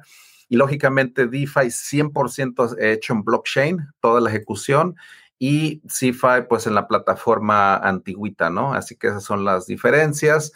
Y a lo que quiero llegar aquí también es que estos riesgos también que hay en DeFi, ya para que también tengan esta noción de que ah, es una tecnología experimental, es una tecnología de última generación. Así que pues también les quiero decir que hay riesgos también, ¿no? Entonces hay, puede haber box en el sistema, no es ahora sí que 100% perfecto el código, así que siempre sabemos eso, lógicamente, de hackear, bugs, errores, así que eso también es un riesgo que está ahí latente. ¿Qué tan descentralizado es? Hay que analizar cada, cada plataforma para ver exactamente si es muy centralizado o porque todavía en DeFi puede ser DeFi, pero entre comillas, ¿eh? entonces hay que analizar cada proyecto para ver si son realmente un proyecto descentralizado o nada más tienen el nombre, ¿no? Entonces eso también, porque esto nos da, si hay un mecanismo de emergencia, ¿quién es el que va a, accionar este mecanismo, ¿no? O sea, ¿es una persona o es una como que por votación? O sea, esos mecanismos, ¿no? Es lo que hay que, los que hay que ver. Y lógicamente la gobernanza, cómo se vota en el proyecto, o sea, cómo se va modificando conforme pasa el tiempo, si hay una tasa de interés en un criptobanco, cómo se modifica. Eso es lo que me gustaría que investigues en MakerDAO, cómo esa tasa de interés sube y baja. Esa es la gobernanza de MakerDAO. Entonces, en esta plática no da el tiempo como para meternos en esa gobernanza, pero tú te puedes empezar a investigar cómo se hace la gobernanza hacia adentro, por ejemplo, de MakerDAO, cómo se vota, o sea, eso también es interesante y de que haya pues riesgos sistemáticos, ¿no? O sea, si se cae el precio de ITER, o sea, y tú tienes un préstamo, eso te puede afectar, porque el hecho de que te puedan liquidar ese ITER, eso es lo que tú no quieres, ¿no? A final de cuentas, es de que tú lo empeñas, eh, tu, tu cripto, y ahí quieres que se quede empeñado y no quieres que se venda, lógicamente. Tú quieres regresar en algún momento y pagarlo. y si se liquida, pues lógicamente ya es, eh, se liquida y ya, ¿no? Entonces sí puede haber esos riesgos de cuando baja mucho el, el ITER, tú ahorita puedes tener mil dólares ahí colateralizados, pero si baja mucho, el protocolo puede decir, mira, esos mil ya bajaron, ya eran 500, ya lo tuvimos que liquidar. Y sobre todo, este último punto, los fees en la red, ahorita el congestionamiento en Ethereum resulta bastante alto. Aquí lo que quiero hacer hincapié es de que abrir una bóveda ahorita en MakerDAO, eso que les acabo de mostrar, puede tener por este congestionamiento, puede que el abrir el crédito en Ethereum te cueste algo, ah, una, una lana considerable, o sea, que sí te cueste unos 100, 200 dólares, nada más por el hecho de abrirla, o sea, de que eso sea la comisión de Ethereum. Entonces, eso también hay que pensarlo de que si realmente te conviene, si a lo mejor quieres a lo mejor una cantidad fuerte, a lo mejor 10 mil, 20 mil dólares, a lo mejor sí te conviene, ¿no? O sea, abrirla, aquí está tu crédito, no te importa pagar 100 dólares tal vez por ese crédito, o sea, por esa apertura, eso es como tu costo de apertura en Ethereum, que te digo, es ese congestionamiento, ¿no? Ahorita hay tanta gente que está utilizando DeFi que se está hasta desbordando otras blockchains. O sea, ahorita hay DeFi en, Avalanche, hay DeFi en, en Polkadot, o sea, hay DeFi en Binance, lógicamente, o sea, pero esto hay que considerarlo también, o sea, qué tan congestionado ahorita está Ethereum. Durante este año, yo espero que esto también se va a solucionar. Yo pienso que en el verano ya vienen unas nuevas propuestas para que este congestionamiento se, se, se aligere. Así que eso es un riesgo también, o sea, considérenlo el hecho de que Ethereum también se puede congestionar de manera muy fuerte. Eso también es un riesgo que hay que tener siempre bien presente, ¿no? Así que esos son los riesgos ya con esto llegamos a las conclusiones, este ecosistema tan, tan, tan emocionante. La verdad, a mí cada vez que hablo de DeFi es, es, es excelente porque es muy disruptivo el hecho de que estamos haciendo algo con una nueva tecnología que, aparte, y, aquí es lo interesante, los rendimientos que te puede dar. O sea, ahorita nada más nos dio tiempo de ver una sola plataforma, pero el hecho de que tú puedas depositar un Bitcoin, por ejemplo, y lo tokenices y ahora lo deposites de manera pasiva en Balancer, por ejemplo, en este otro banco, y que te esté dando un 10, 20% sobre tu Bitcoin de manera pasiva, eso se me hace increíble, ¿no? Porque imagínate, o sea, tienes tu Bitcoin sin hacer nada, o sea, ahí está parado, o sea, ahí está completamente.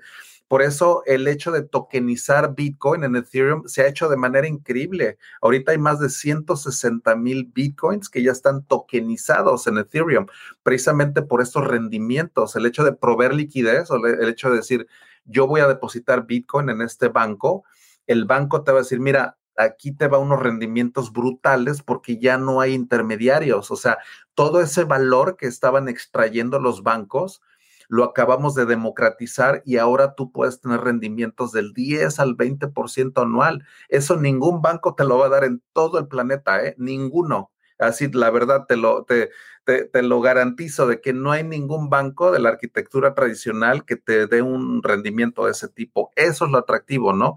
Y de que no tiene que es cooperativo, abierto, así que la verdad muy emocionante. Ojalá que pues vaya, les transmita esta emoción que yo tengo con DeFi. Es una revolución, la verdad, el hecho de hacer todo esto. Tengo este mapa que este mapa también es algo nuevo, nada más lo puse aquí, es una nueva diapositiva, pero te das cuenta de lo inmenso que es DeFi. El de hecho aquí nada más vimos este de MakerDAO, esta parte que se ve aquí, esta como chiquita que dice Stablecoin Issuers, a lo mejor si se ve con mi mouse, pero aquí es donde vemos, eh, nada más vimos esta, imagínate, donde dice Stablecoins y ve, por ejemplo, aquí donde dice DEXES, todo lo que hay aquí nada más en esta donde está mi pointer, todos estos eh, casas de cambio, por ejemplo, ¿no? Aquí está PancakeSwap, y, ves todo esto, ¿no? O sea, te vuela la cabeza, la verdad, cuando te das cuenta de lo grande que, es DeFi, ¿no? O sea, todo esto ecosistema. Es aquí como que yo les mostré como que la punta del iceberg, ¿no? Pero es, increíble, la verdad. O sea, yo di un seminario de cuatro sesiones en, el año pasado sobre DeFi, porque era de irnos con otra y otra sesión y otra sesión para entenderlo, ¿no? De, de, de lo que hay, todo esto. Así que esta es una calcomanía del 2013. En la banca es necesaria, los bancos no son necesarios. O sea, los servicios financieros sí cumplen con esa función muy importante, pero los bancos ya nos estamos dando cuenta que los podemos hacer de lado. Así que esa es la conclusión a la que quiero llegar la, banca es necesaria, los bancos no. Así que también ese es otra, otra, otra pensamiento. El plan de estudios que te quiero dar es de que si quieres meterte a esto, estudies primero Bitcoin, blockchain, luego como segunda parte Ethereum, o sea que es como el segunda parte de toda esta tecnología y tú de ahí ya puedes entender lo que son las finanzas descentralizadas, ¿no? O sea, si lo quieres ver como un plan de estudios, hay más o menos sencillo, esos serían los pasos. Y ya también para cerrar, si te interesa también aprender desde ceros, o sea, desde cuenta desde cero, ceros, voy a empezar una academia el mes que viene, en abril, bueno, no el mes que viene, en abril, en la cual vamos a, a enseñar desde ceros con toda la mitología de Star Wars la idea es de que este proyecto que se llama Padawan Polytechnic, el hecho de enseñarte desde cómo aprender, o sea, el hecho de que es mucha la información que a veces se da en esto de blockchain y todo esto. Entonces, esto de Padawan es de enseñarte como si fueran los trucos para que te conviertas en un Jedi pero desde cero. O sea, haz de cuenta que fueras así como un padawan, así completamente un niño, haz de cuenta, es, es, como explicar desde ceros. Ese es un proyecto que ya empieza en abril, así que eso también, en, ahorita te voy a dar los datos de cómo, pues, informarte más de este proyecto de educación. Es educación 100% gratis. Crypto Twitter también para que estés ahí al tanto, ahí me puedes encontrar, das-grasshopper, también ya para que estén ahí en contacto aquí conmigo.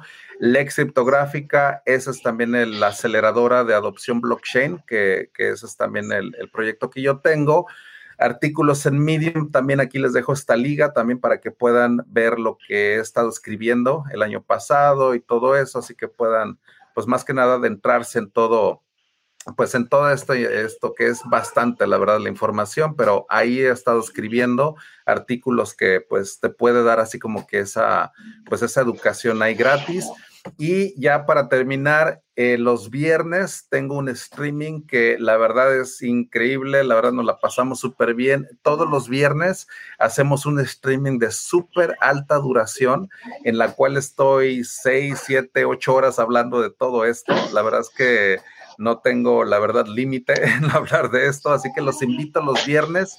Ahí estamos también, ese es el canal de YouTube. Ahorita les voy a dar, este es mi canal, esta es la, cuenta de Twitter que se llama Cypherpunk Nightmares. También si lo quieren empezar a seguir también, ese también es un Twitter super cyberpunk.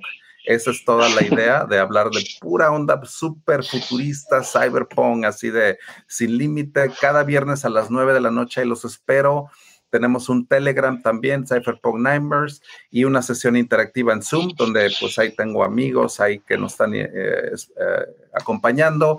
El podcast también, eh, Cypherpunk Nightmares, ahí también si lo quieren escuchar, ahí está en, en Google, Spotify y Apple. Y ya con esto, Cierro es el canal de YouTube, ahí es donde se transmite todo esto de Cypherpunk Nightmares, así que si me quieren seguir en YouTube, también les los agradecería muchísimo. Ese es el pequeño comercial ahí, aquí, Héctor, así que ya para cerrar. Pero pues vaya. ahí estoy viendo que tenías 200, apenas llevabas 250. Fíjate, Hiciste ese print screen, pero ahora ya son 1300, creo. Y fíjate, y empecé el año con 134, ¿eh? el 2021, o sea, este año en enero empecé con 134 suscriptores y ahorita te digo ya 1200, 1300. Así que muchas gracias a todos los que, si estás escuchando y eres parte de Cypherpunk Nightmares, muchísimas gracias. Si quieres escribirme algo respecto a esta presentación, le me puedes escribir. He recibido también mucho buen feedback de, esto de adiós a tu jefe, así que nada más ponle en el asunto adiós a tu jefe. Cuenta de email ahí está, J. Campuzano en Proton Mail. Así que pues también para comentarios, sugerencias, todo eso, no doy asesorías personales, ahí sí discúlpame, pero comentarios, sugerencias, ahí este, alguna onda, ahí estoy a la, a la orden, ¿no? Así que, pues vaya, con esto ya estamos así como quedando ya una cerrada, así que Héctor, muchísimas gracias eh, también. Y ahora sí, ya no, hombre. qué onda con estas preguntas, respuestas, qué tal, cómo estuvo la gente. Excelente. Mira, todavía tenemos aquí 125 personas que yo creo que eh, están muy interesadas en todo este tema y tenemos varias preguntas, nada más que eh, te dejé de ver por alguna razón en la pantalla, no sé. ah, ok. Déjame checar mi, cámara porque también este programa me estaba dando una... Sí, no te preocupes. pero bueno, eh, mientras tanto, quiero, yo creo que valdría la pena, ah, ya, ya te veo pues como mostraste en, ese, en esa infografía, pues lo que vimos hoy es un pedacito muy pequeño de, realmente de todo el universo DeFi que hay eh, actualmente, ¿no? Y esto sigue creciendo a pasos agigantados, entonces, pues es, es, fascinante, yo coincido ahí en que pues esto es algo que está revolucionando las finanzas y, que nos va a, generar muchas soluciones y, y, que van a mejorar en muchos sentidos, ¿no? La forma en la que hacemos las cosas en los próximos años. Y si nosotros podemos ser parte de, como eh, gracias a, la tecnología, a blockchain y a todas estas plataformas, tenemos la opción, la oportunidad de, participar ahí. Y una de ellas, eh, por ahí preguntaban si se puede invertir. Creo que eh, sí, nos enfocamos ahorita en pedir préstamos, ¿no? Ahí en, en DAO, por ejemplo, el ejemplo que hizo JJ eh, fue de pedir un préstamo con eh, Ethereum, por ejemplo, polarizado en Ethereum. Pero en realidad tú también puedes invertir ahí, puedes meter tu, tu Ether o tu Bitcoin o lo que tengas y eh, pues ponerlo a trabajar. ¿no? Mencionaba JJ que, por ejemplo, si haces un wrap Bitcoin, o sea, un Bitcoin tokenizado en, en, la red de Ethereum, puedes generar rendimientos entre 10 y 20% anuales, entiendo, eh, sobre ese, ese token, ¿no? sobre esa criptomoneda. A mí me llama la atención y esa es la duda que tengo, JJ, porque, por ejemplo, en, en, plataformas como Lend eh, o, similares, eh, BlockFi, etcétera, que te permiten poner tu, o sea, este, prestarles tu, tu, Bitcoin, ¿no? Ponerlo a trabajar con ellos para crear liquidez, ¿no? En, en el mercado. El rendimiento que te pagan es mucho menor a lo que te pagan eh, cuando lo tokenizas en Ethereum, ¿no? Entonces, ¿por qué, ¿por qué existe esa diferencia o por qué hay ese gap? En, por ejemplo, en, en LEND te dan como 6.15 o 6.25% anual, en BlockFi más o menos lo mismo, y acá tokenizado, el Bitcoin tokenizado en, en, en la red de Ethereum es, es, te genera un rendimiento mucho mayor. ¿A qué crees que se deba esta situación?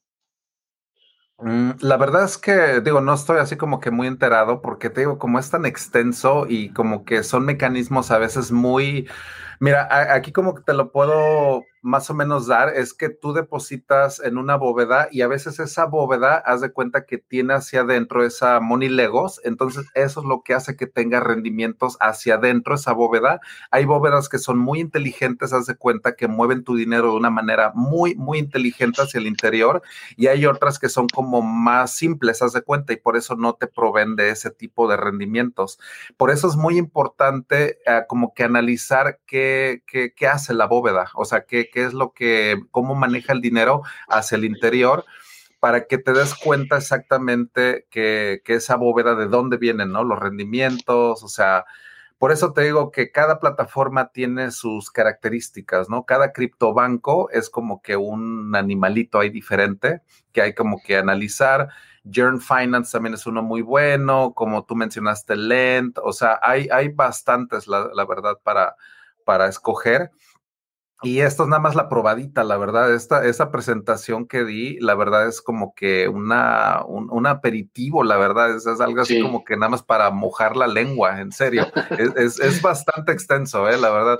Así que inclusive si durante el año o algo así pasa el tiempo y queremos inclusive dar otra, yo encantado, ¿no? O sea, como de ahondar sobre todo ya. Y ahorita que dimos esta plática, esto da la apertura a que si se da otra, a como que nos adentremos, ¿no? Ya empezar a ver ya plataformas tal vez más en específico o que con todas estas preguntas que están saliendo y toda esta retroalimentación, la siguiente la podemos hacer como ya más abstracta, ¿no? Ya más como más al, grano, más como que enfocada, ¿no?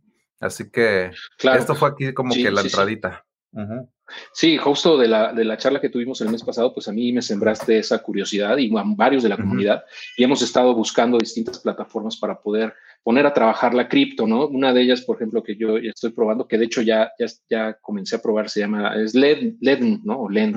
LED, em, eh, justamente subí un video hace como una semana de, de cómo eh, pues colatericé eh, medio Bitcoin para que me duplicaran, o sea, para que me prestaran otro medio Bitcoin eh, y de esta manera, pues, entre comillas, duplicas, ¿no? Tu exposición a Bitcoin en, ese, en esa cantidad y el préstamo está colaterizado. Ahí explico ese video. Si quieren ver ese ejemplo práctico, vamos, de cómo funciona Lend, échense un clavado en el, en el video en, el, en YouTube, en el, en el, canal de YouTube, de cómo funciona esa plataforma. Y esa es una de ellas, ¿no? Hay muchas más que vamos a ir probando. En lo personal, yo te agradezco mucho, JJ, porque me has abierto este panorama y bueno, estoy comenzando a probar distintas plataformas eh, que voy a ir compartiendo también con la comunidad y cuenta con que pues vamos a, invitarte nuevamente también para a lo mejor ya ver a alguna, algún sector en particular que, que, sea de la, de la, pues de mucho interés de la, de la gente, ¿no? También la red que nos da la comunidad, pues nos dice para dónde eh, o qué les está interesando más, ¿no? Generalmente aquí en Adiós a tu jefe hablamos de inversiones, de negocios online y eso, entonces yo creo que nos vamos a terminar enfocando a, a dónde invertir esa cripto, ¿no? Para generar rendimientos, pero bueno, ya platicaremos de eso más adelante. Que alboroté el gallinero, no, hombre, se va a hacer ahorita toda una, ya me imagino, ¿eh? Ya, ya me imagino ahorita el, Telegram se va a poner buenísimo ya en los siguientes días de empezar a ver, así que adelante, ¿eh? bombardeen, empiecen a generar ideas. Esta es la idea de esta presentación, que esto sea el inicio de que este interés que a lo mejor tú tenías en DeFi, blockchain, que te abra todo este panorama, ya abriendo este panorama, tenemos Ethereum 2.0, que esa fue la primera presentación que, di, es hacer staking. Si te das cuenta, tiene una barrera, este costo muy alto, 32 ITER, o sea, estás hablando de, casi el millón de pesos, o sea, es, es un costo muy alto. Eh, DeFi no, o sea, DeFi tiene un costo de entrada prácticamente muy bajo, ¿no? O sea, el hecho de utilizar un criptobanco o sea, algo así, no involucra una cantidad tan fuerte, ¿no? O sea, de que a lo mejor tú con unos ahorros o con lo que tú quieras, una, esa barrera se baja mucho menor, mucho menos, ¿no? Así que esto da la pauta a que durante el año, pues sigamos a lo mejor dándole a esto, a este, a este parte y que con toda la retroalimentación que ustedes nos den, nos sigamos ya este, pues dándole, ¿no? A este, de manera más, más enfocada. Pero esto sí, es el aperitivo y, yo digo que a la siguiente, pues ya, ya nos vamos este, con algo más, más en concreto. Claro. Así que de preguntas, yo no sé cómo veas. Sí. Sí, mira, aquí voy a poner unas, nada más, antes nada más quiero recalcar el, el que los, la invitación que nos hace JJ a, a su sesión de los viernes con, con los de Cypherpunk Nimers. Varios miembros de la comunidad ya participan ahí. Yo también de repente me conecto también cuando tengo chance y cuando no me puedo conectar los escucho ya sea en vivo en YouTube o bien eh, a posteriori en, el, en Spotify, en, en, el formato de podcast, por ejemplo. Ahí me pongo, digamos, al corriente. Eh, porque sí son sesiones de seis, ocho horas, entonces muchas veces no se puede. La última fue de ocho horas, imagínate. O sea, somos de, somos de carrera larga, ¿eh? así que y ponemos música. Sí, entonces, bueno, para, quien no pueda o no le den permiso, ¿no? De, sí, de quedarse despiertos a las 3, 4 de la mañana, pues sí, sí es, para puro, este, de, de pues de, de, aguante, ¿no? Pero te digo, ahí queda grabado, eso es lo, lo bueno. Queda, esa es la ventaja y lo pueden ver o lo pueden escuchar posteriormente para ponerse al corriente, porque sí se tocan temas bien interesantes de todo un poco, entonces yo creo que es muy, muy, muy padre que se acerquen a eso y eh, vamos a, ahí, pueden aprender muchísimo de todo este ecosistema también, ¿no? Eh, y bueno, eh, avanzando, si te parece, con las preguntas, hay algunas dudas que yo creo que vale la pena comentar. Algunas de ellas no las estoy comentando porque ya las tocamos en el live anterior. Yo, yo les invito a que vean esa, ese live que tuvimos hace un mes, justamente donde hablamos de Ethereum 2.0, de, de Economics. Entonces, todo lo que tiene que ver con, con por ejemplo, Proof of Stake versus Proof of Work, eso me lo, voy a, me lo voy a brincar porque lo tocamos ya en ese live. Eh, pero bueno, hay algunas dudas y, vamos a tratar de responder a la mayoría. Si no nos da tiempo, bueno, de todos modos, eh, vamos a seguirlas viendo. Eh, yo las voy a checar posteriormente para, para, darle respuesta, ¿no? Mira, nos pregunta José Alberto Hernández si Celsius y BlockFi son criptobancos también como Compound. Eh, sí, mira, aquí lo que recomendarías de que analices cada uno de ellos y ver exactamente qué funciones te da. Ya con eso tú eh, lo defines, que si es un criptobanco, si te da un crédito, si te da un préstamo, eso es lo que definen. ¿Qué categoría está? O sea, porque acuérdate que te di muchas categorías, esas seis, pero hay más inclusive. Entonces, Celsius, BlockFi, Digo, no tengo así como que la memoria fotográfica, pero lo que podemos hacer es analizar muchos de esos en la siguiente sesión y empezarlos a poner en qué, en qué categoría están, ¿no?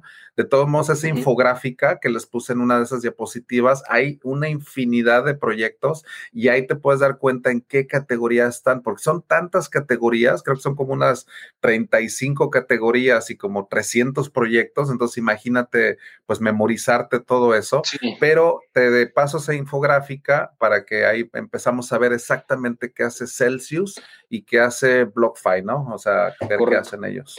Sí, mira, eh, justo yo creo que eso es lo que te iba a comentar. Si me puedes compartir la, infografía y yo la pongo, el enlace en, la descripción del episodio o del podcast o del video en YouTube para que la gente pueda acceder a él directamente, pueda descargar esa imagen, ¿no? Para que pueda tener el mapa, digamos, completo. O el enlace si tienes hacia, hacia esa hacia ese, eh, esa página. Sería bueno que yo creo la tuvieran en, en PDF, así toda la presentación y aparte la infográfica. Entonces te la paso si quieres ambas, o sea, tanto la presentación completita en PDF, me gustaría que la tuvieran y que de ahí pues ya, ya aparte tengan la, infográfica para que vean ya toda esa infográfica y vean, mira, aquí está MakerDAO, aquí está Binance, o sea, todos los eh, exchanges descentralizados, todo, ¿no? Porque sí es, es bueno, o sea, saber todo eso. Sí. Correcto. Sí, en este caso Celsius y tengo entendido, digo, a reserva checarlo más, es justamente si dan, si dan préstamos eh, con colateral de Bitcoin, por ejemplo. Eh, yo lo estuve checando con Lend, es algo como Lend, pero bueno, es, es otra opción, ¿no? También es un pedacito más, ¿no? del universo de, de DeFi. nos pregunta Jaime, justo con el ejemplo de los préstamos que hacías, que si el colateral cae más del 50%, eh, ¿qué, ¿qué sucede, no? Y pues lo que comentabas, justamente pues cuando, cuando se toca ese punto, que ahí te dicen claramente cuál es el precio al cual, si toca ese precio, se va a liquidar la operación, van a vender ese Ether o lo que hayas dejado como colateral para liquidar el préstamo, ¿correcto? Ese es el riesgo principal que yo le veo. Exacto, y con ese dashboard que tienes ahí, esa pantallita, tú ves todos los datos, es como que todos tu, de qué precio es el que tienes que ponerle atención, si baja o llega a estar cerca de ese precio, checa tu préstamo, porque ahí ya estás en riesgo de liquidación, así que tienes todas las herramientas ahí muy claras como para que tú lo monitorees y no tengas ningún problema. Y un préstamo en MakerDAO no tiene expiración. También para eso es algo muy importante. Tú lo puedes abrir ese crédito y no hay que pagarlo en, un plazo. O sea, lo puedes tener abierto a perpetuo y mientras no tenga esa liquidación, el préstamo va a estar ahí. Así que no hay problema. Correcto. Y el interés que cobran es sobre el, sobre el stablecoin, sobre el DAI en este ejemplo. Exactamente.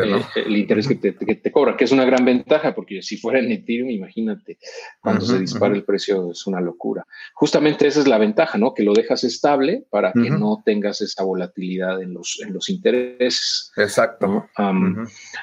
Justo, uh, José nos pregunta, igual con este ejemplo del DAO, ¿no? De piden el préstamo y lo envían a Bitso, dice, ese, ese a lo mejor ese, ese dinero y lo pasan a un banco. Por ejemplo, una vez que sacas tú el dinero lo, transfieres a tu cuenta en, México, por ejemplo, ¿qué pasaría en ese caso? Yo, yo, yo creo que es una duda bastante buena porque mucha gente luego, luego se empieza a preguntar, bueno, pido prestado, pero ¿qué va a pasar con el SAT? O sea, ¿lo va a tomar como ingreso o, lo puede, o, qué va a pasar? Porque ellos no saben que es un préstamo, ¿no? Pero al final de cuentas, si tú, si tú o sea, no soy contador ni nada, y yo creo que tú tampoco, JJ, podrías eh, Hay que eh, consultar asesoría en este sentido.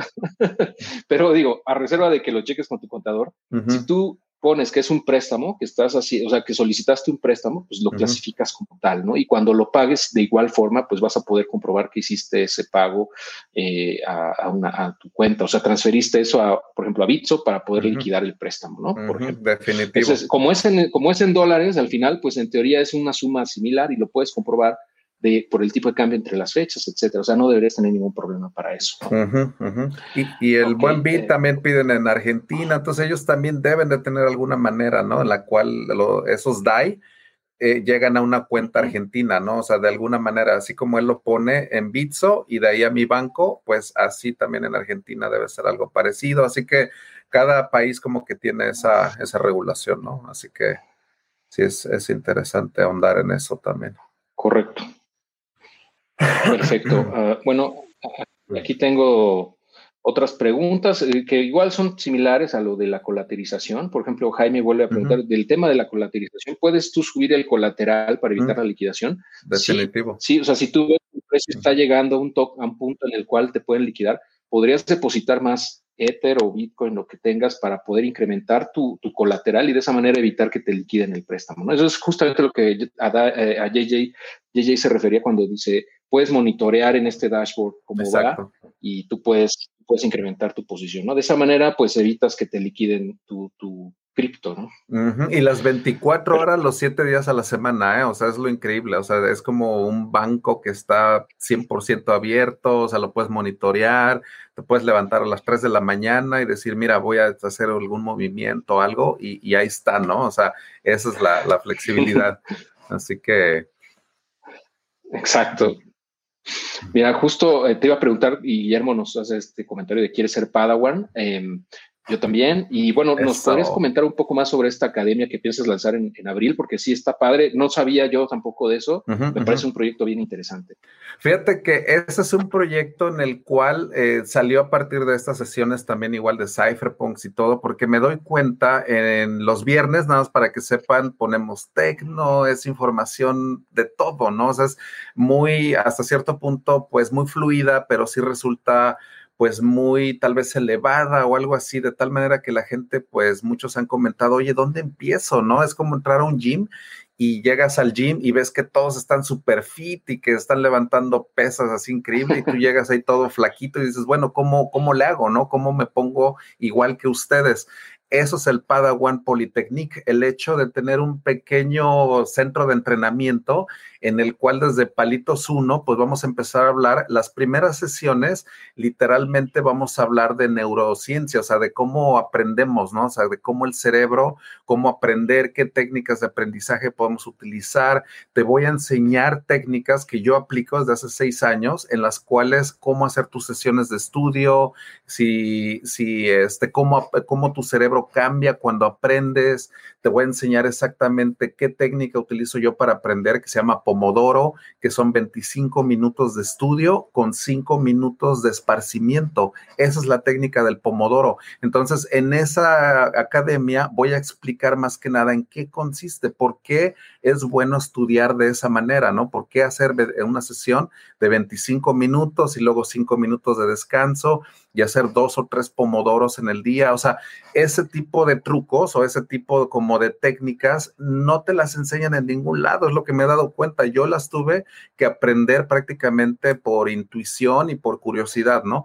Pero me doy cuenta que son súper útiles, o sea, muy útiles. O sea, si quieres aprender todo lo que te acabo de mostrar, tú dices, wow, o sea, ya, ya me abrumé, ¿no? O sea, dices, ya, o sea, eh, te puedes hasta abrumar, en serio, es hasta, y el Padawan Polytechnic es precisamente para que no te abrumes, o sea, que con las sesiones van a ser de una hora, no van a ser largas ni nada, o sea, no van a ser maratónicas ni nada, muy tranquilas, o sea, no, la información va a ser como más estructurada, es una pequeña academia en la cual con una hora a la semana, te voy a dar hasta un quiz, eh, un token también que va a ser estilo de Star Wars y de música de fondo también le voy a poner de música de Star Wars, o sea, que te sientas de veras futurista, ¿no? Que estás de veras aprendiendo tecnología que es la, la mejor tecnología de la galaxia, ¿no? Entonces, por eso es de Star Wars y todo eso. Así que esa es, esa es la idea, esa es la idea del, Padawan Polytechnic.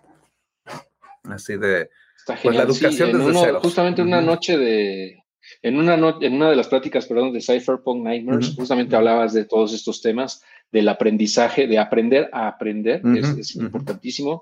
yo, yo, tengo por ahí algunos artículos, algunos posts de cómo incrementar y también videos en YouTube, creo que grabé uno hace como un año y medio sobre cómo multiplicar tu productividad y, y, algo así similar a lo que comentas, ¿no? De ciertas técnicas que nos permiten aprender de manera acelerada, eh, que nunca nos enseñaron en la escuela. Desafortunadamente uno tuvo que pasar por todo ese calvario la, escuela tradicional para después darse cuenta de que pudo haber este, aprendido de una manera mucho más eficiente. Pero bueno, y modo, así nos tocó vivir a nosotros, ¿no? Pero sí, está bien interesante ese tema.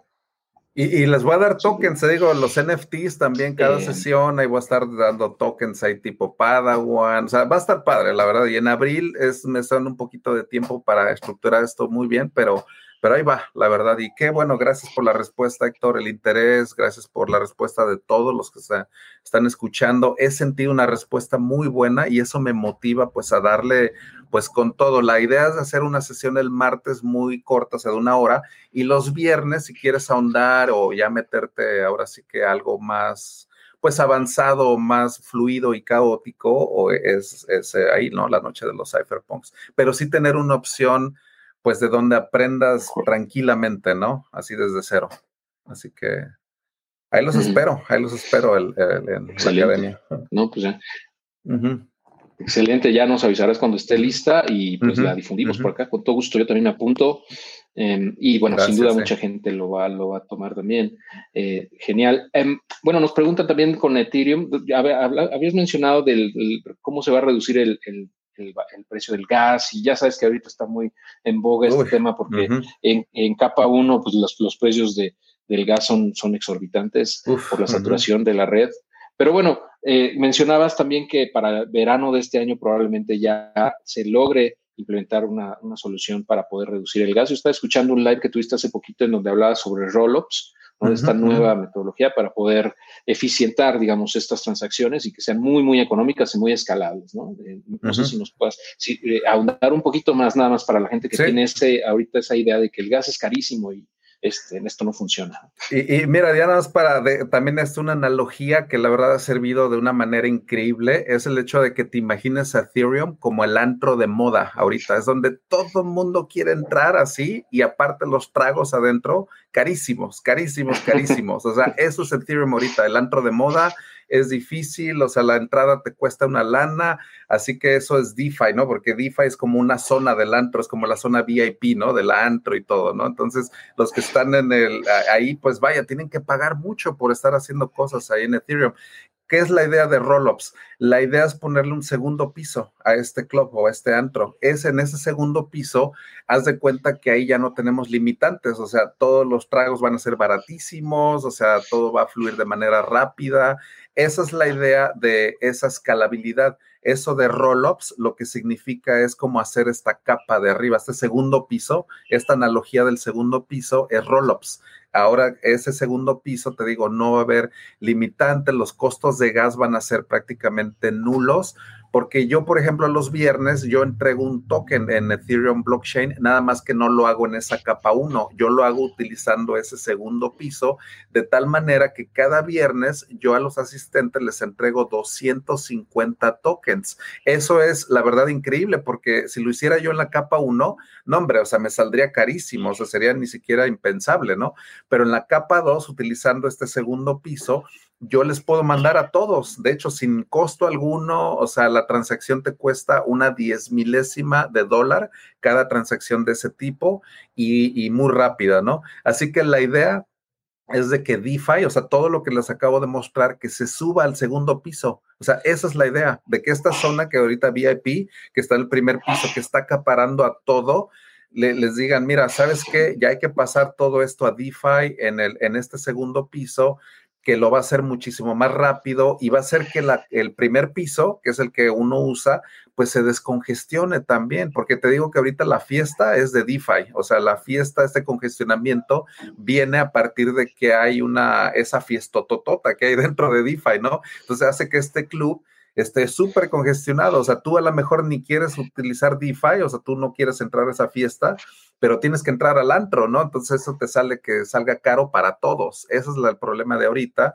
Y en verano es donde te digo, ya va a haber unas propuestas que, que ya esto de ya se va a empezar a, a, a, pues a migrar más que nada, ¿no? A este, a este segundo piso. Lógicamente hay otros blockchains. Binance Smart Chain es otra propuesta de DeFi, pero es un copy-paste de, de Ethereum úsenlo. Digo, la verdad, yo no estoy en contra de la innovación. Binance eh, lo pueden utilizar muy barato. Pueden utilizarlo como un centro de entrenamiento de DeFi. Si tú lo quieres ver así, o sea, úsalo. vaya, experimenta, si sale barato, es como si fuera el antro ahí baratito, que los tragos ahí te salen bien baratos, o sea, ahí pues vaya, tú puedes como para empezar, ¿no? Tu, tu, tu primera salida y utiliza Binance, o sea, a final de cuentas es, va a salir muy barato, es una copia de Ethereum centralizada, pero a final de cuentas, vaya, es una opción. Así que eh, hay opciones. Avalanche también te digo es otra blockchain. Entonces, eh, definitivamente Binance es algo que, que, pueden experimentar. A final de cuentas, te digo, es un, es como te digo, es barato y, pueden usarlo para, ahora sí que hacer sus primeros pininos, ¿no? Ahí en, en Binance, la verdad. Justamente, justamente nos preguntaban de, de, Binance, ¿no? Si sería un buen comienzo, pues sí, yo creo que, que, como bien comentas, yo creo que sí, para poder probar y, familiarizarse con cómo funciona esto, está, está muy bien. Polkadot eh, también es, sale, sale mucho aquí a colación, igual que Avalanche. Eh, Polkadot igual, lo que mencionabas de... Eh, de, de, también es otra blockchain que también está haciendo mucha innovación. Mucho ruido. Que, sí. sí que, eh, por ejemplo, Mad, Mad, eh, eh, sí, el Mad Army, sí, todos esos. bueno, yo, yo escuché live que tuvieron son Polkadot maximalist, ¿no? mismo lo dice. Es un, es un ecosistema también bien padre. Yo, yo coincido con Madden que pues, no es como un Ethereum Killer, mucho menos. Es, es algo que viene a complementar todo esto, ¿no? También.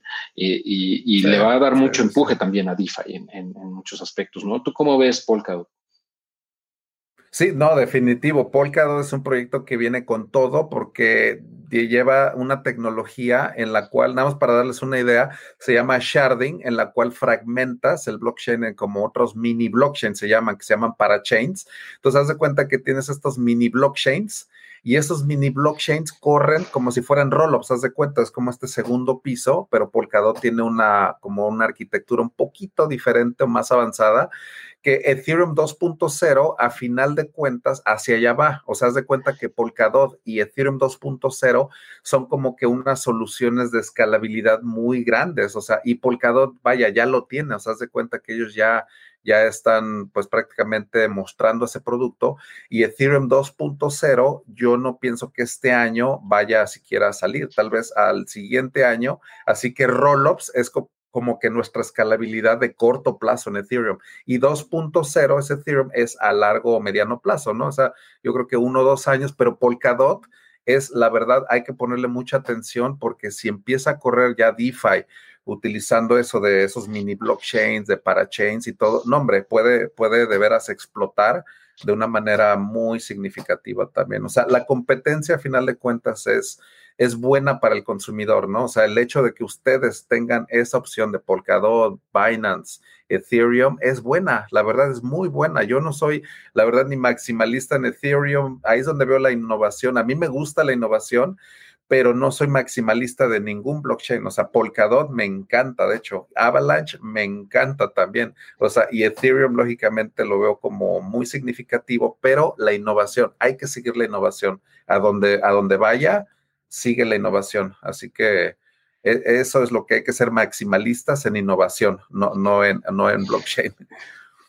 Completamente de acuerdo, JJ. Sí, y como dices, eh, o sea, me llama la atención tu comentario antes de avanzar con la pregunta de Jonathan, de que decías que eh, más o menos el 99% de, la, de, los, de los desarrollos o de, lo, de, todo esto está en Ethereum, ¿no? Eh, o sea, Polkadot, Avalanche, son, son blockchains pues eh, paralelas, pero que tienen una cantidad muy pequeña de desarrolladores todavía, ¿no? Pero bueno, sin duda hay que, hay que estar ahí, hay que estar siguiendo qué están haciendo y muy interesante todo este ecosistema, sin duda.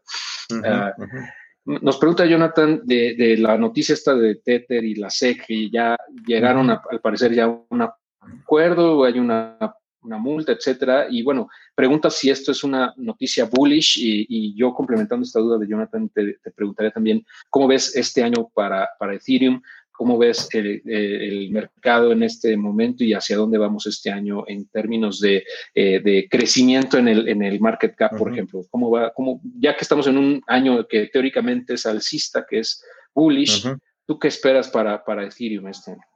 Sí, no, y definitivamente esta noticia de, Tether, eso la verdad como que clarifica muchas cosas, como que da un poquito más de certidumbre en, en dónde se encuentra Tether también como, como proyecto. Y eso también es muy interesante porque Tether, también para los que no sepan, es una moneda estable que ha tenido como que cierta incertidumbre ahí legalmente. Entonces el día de hoy pues ya como que salió este arreglo, ya pagaron una multa que parece que pues bueno, eso ya lo dejan atrás, pero lo, aquí lo que importante es que a Tether ya queda como, como algo un poquito más legítimo, ¿no? O sea, ese proyecto, esa moneda estable, ya como que limpia un poquito esa, ese, el ecosistema. Eso lo veo positivo, literalmente para, para Bitcoin, para todos los proyectos que también están pues soportados con, con Tether.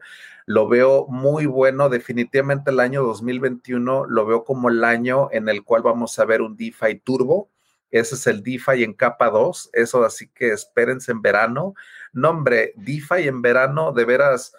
Eh, eh, vaya, yo, yo la verdad soy muy apasionado en esto. La verdad, cuando me preguntan a mí si es qué es lo que espero de este año, la verdad es que espero niveles de veras increíbles, porque nada más para darse una eh, cuenta de algo, DeFi de enero del 2020 a enero del 2021 creció en un 3000%, o sea, 30 veces más, que fue una explosión increíble y eso nada más fue en un año.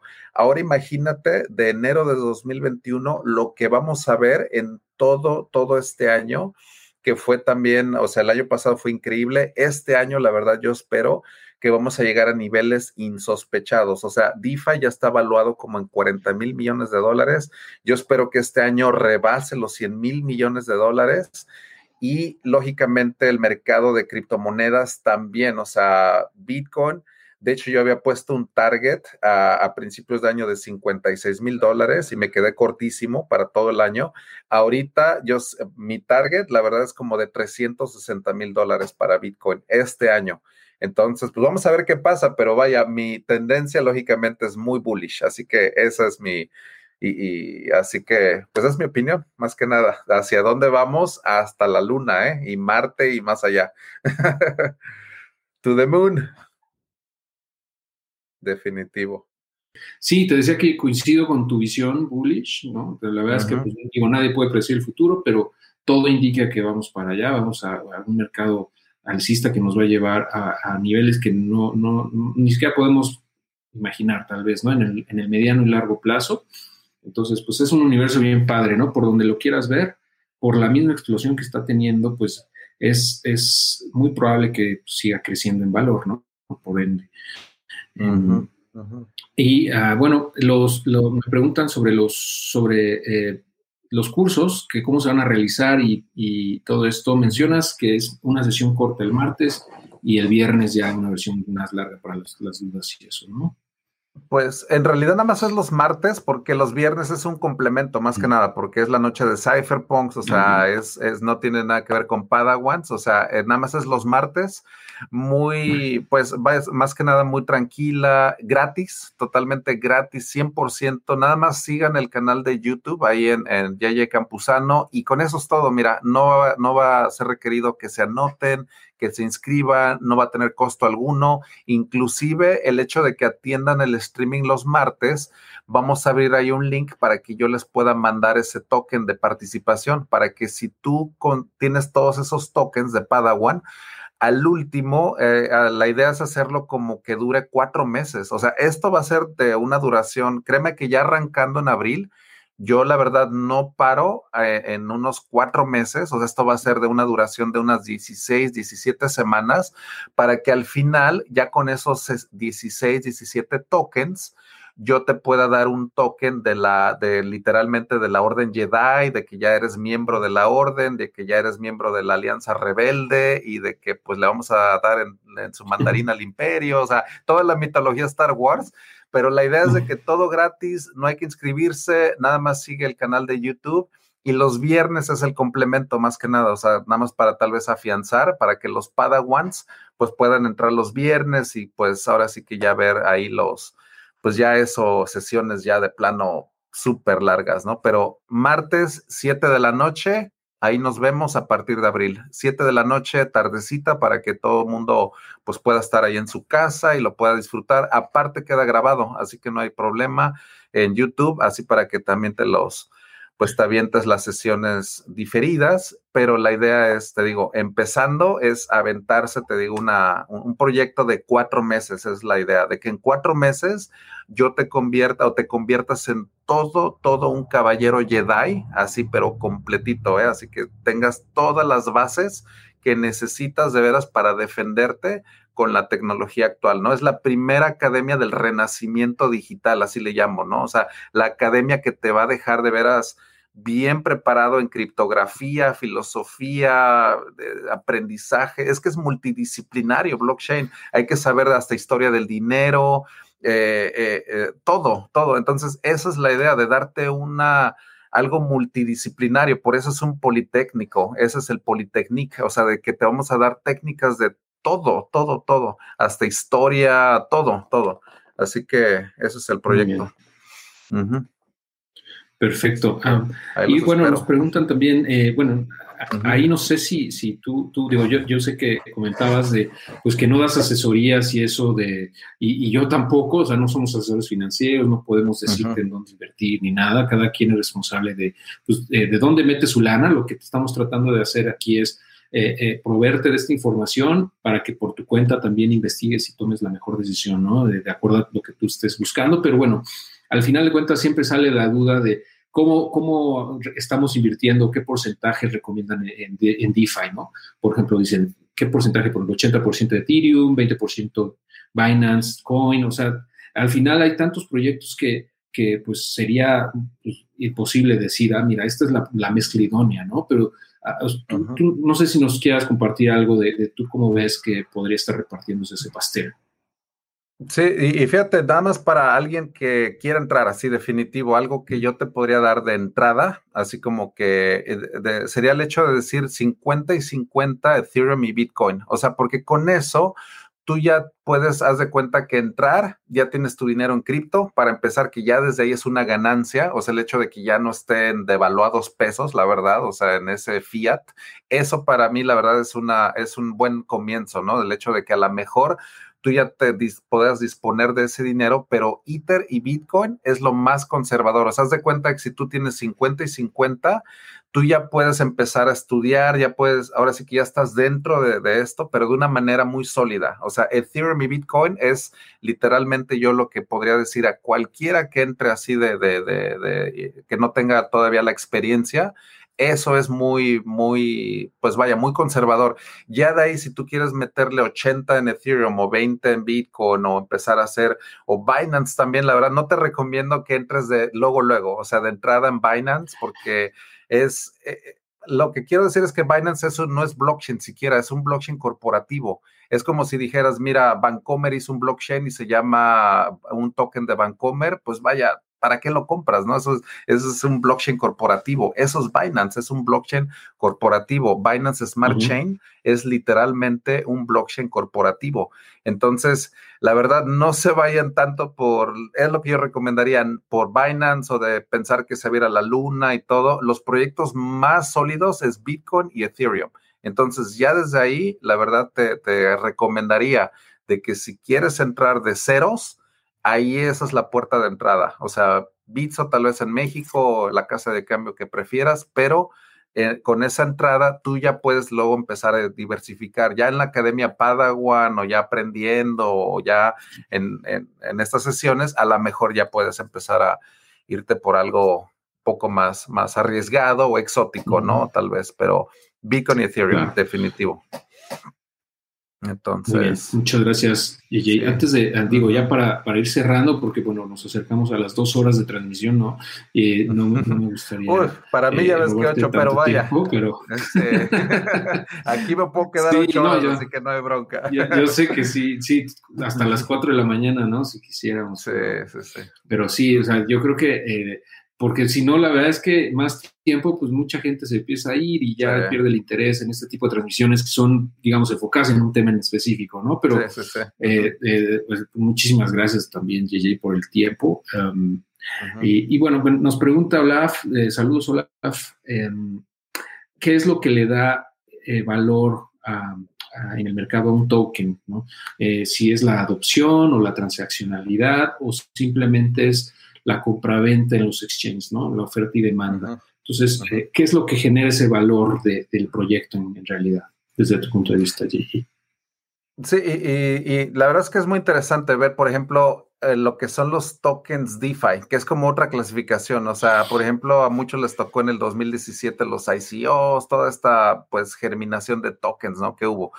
Ahora, ¿qué son estos DeFi tokens, no? O sea, estas monedas que, que emanan de DeFi, ¿no? O sea, por ejemplo, ¿qué es este Uniswap token o el Compound token o, el, o todas estas, el MakerDAO, que es el Maker token? ¿De dónde vienen? ¿De dónde viene el valor?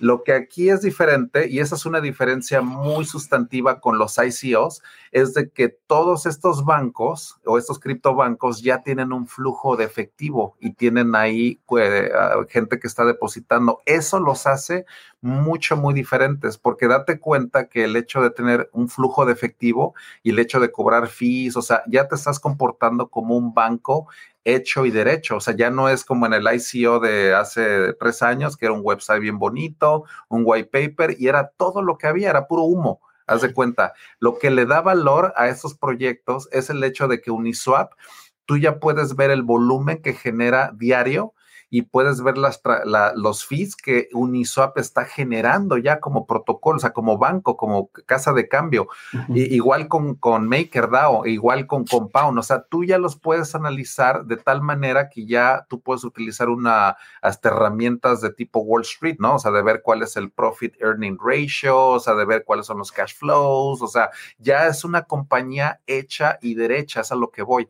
Esto ya nos da la pauta a que esta valorización ya tú puedes darla en esos tokens, que es como si fuera el stock, haz de cuenta, o sea, haz de cuenta el Uniswap, el ese token, es como si tú tuvieras un stock de esa casa de cambio. Si tú tienes un token de un token que se llama Maker, es como si tú tuvieras un stock de ese criptobanco. Si tú tienes un token de Compound, es como si tuvieras un stock de este criptobanco que se llama Compound. O sea, eso es el valor que le da, el hecho de que tú eres poseedor de ese stock que está reflejando ese flujo de efectivo, esa actividad económica, eso le da valor a un DeFi token, e, ese flujo de efectivo que, tenemos muy diferente al modelo del, ICO, por ejemplo, ¿no? Que no había nada, no había nada, o sea, te era, era puro promesas, promesas, promesas, y aquí ya no es promesas, ya es dinero, dinero, dinero, ¿no? O sea, ya es flujos de efectivo, fees, Uniswap es un monstruo, ya genera más fees que Deutsche Bank o que de Goldman Sachs o que a muchos de ellos, ¿no? Así que ya le estamos dando la vuelta a los bancos y de ahí viene el valor que se le está dando a los tokens. Exacto, justamente es como tal como cualquier empresa, yo lo veo así, o sea, al final de cuentas es eh, pues el valor que generan, eh, que es medible, que es cuantificable, pues de alguna manera se traduce en su valorización de, mercado, ¿no? En su market cap. Y, es proporcional, digamos. Obviamente hay, aquí hay mucha más volatilidad, ¿no? De repente ves proyectos que se van a las nubes eh, en, los tokens, ¿no? Por ejemplo, lo vimos hace poquito con Avalanche, que se disparó a 50 dólares. Y, dices, bueno, o sea, tal vez no había una justificación tal cual si lo quieres ver eh, desde el punto de vista eh, fundamental para que se disparara de 30 a 50, ¿no? O sea, no, era mucho, mucho se mueve por también especulación y por FOMO, etcétera, pero sí tiene una, o sea, hay una correlación entre la innovación que generan y, y lo que están capturando de valor en el mercado con esa, esa valorización del mercado. No sé, o sea, sí hay una correlación.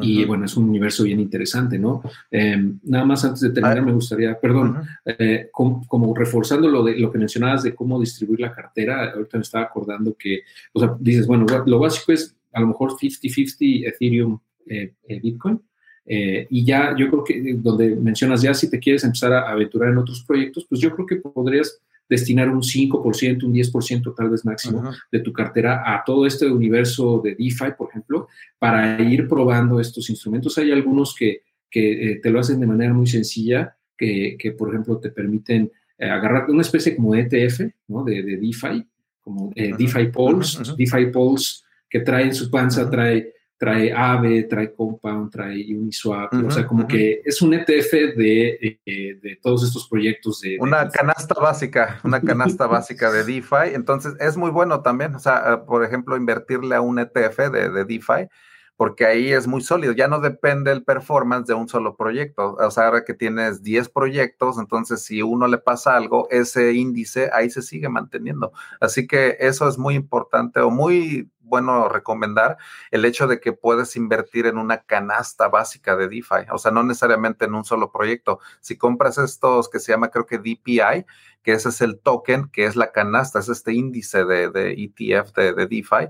Entonces, definitivo, ese también es un token que te da esa, que te diversifica de una manera muy segura. O sea, ellos lo, hicieron muy, muy bien. Así que... Sí, sí muy interesante. Ese, ahí, por si lo quieren checar, eh, se llama, yo, yo lo hice a través de token sets y compras con Ethereum, digamos, eh, metes Ethereum y compras este ETF, tipo ETF. Eh, y de eso, pues ya de esa manera estás diversificando tu portafolio de una manera bastante sencilla. Si quieres probarlo, yo creo que estás, es mucho más práctico que a lo mejor comprar los tokens de manera individual y todo ese rollo, ¿no? Es una manera, es una, una opción también. Eh, y bueno, pues, JJ, eh, si quieres agregar algo más, adelante, por favor, antes de terminar. Pues sí, nada más que pues la verdad agradecerles a todos los asistentes, la verdad, por este, pues vaya, este tiempo que nos acaban de compartir, es lo más valioso que tenemos, la verdad, el tiempo, utilícenlo muy bien, la verdad, qué bueno haber estado dos horas con ustedes, esta fue una velada increíble, la verdad, me la pasé muy bien contigo, Héctor, la verdad, la comunidad, adiós a tu jefe, les mando un saludos a todos, a todo el Cypherpunk Army, que también vi que ya hay varios también por ahí, así que esos también ahí nos vemos el viernes también, ya saben, ahí es, es la noche de, que el viernes nadie duerme. Así que, pues bueno, yo con eso los dejo. Espero que esta información les haya sido, pues les haya brindado este valor agregado. Esa, la verdad, es la, la, la idea de toda esta, esta sesión. Y pues bueno, yo con eso, la verdad, los dejo, me despido, esperando que les haya sido pues de, de su gusto y nos vemos pronto ahí el viernes. Excelente, JJ. Muchísimas gracias. Como siempre, un placer tenerte acá. Eh, muy agradecidos con, contigo, de parte de toda la comunidad de Adiós a tu jefe. Y bueno, pues nos vamos a seguir viendo en los uh Cypherpunks Nimers. Eh, y adelante, ya dio JJ cómo lo pueden contactar. de todos modos, yo voy a dejar en la descripción más adelante, voy a poner todo, toda la información y nos va a proporcionar también JJ la presentación porque pues para la gente que no lo pudo ver en vivo, a lo mejor es más fácil imprimirlo y pues, irlo checando poco a poco, es una manera más didáctica tal vez para mucha gente, ¿no? Entonces, de ahí, ahí pueden verlo sin problema y bueno, sin más que agregar, les agradezco a todos su participación. Seguimos aquí 115 personas, a mí me parece increíble eh, de este tema específico que es ya, digamos, muy, muy, muy clavado ¿no? en este universo y, bueno, eso habla del interés que tiene la gente por aprender de todos estos temas. Eh, bueno, pues muchísimas gracias a todos. JJ, un placer y un honor que nos hayas acompañado. Te agradezco mucho, como siempre. Un abrazo a todos. Abrazo, bye. Excelente, excelente noche, bye.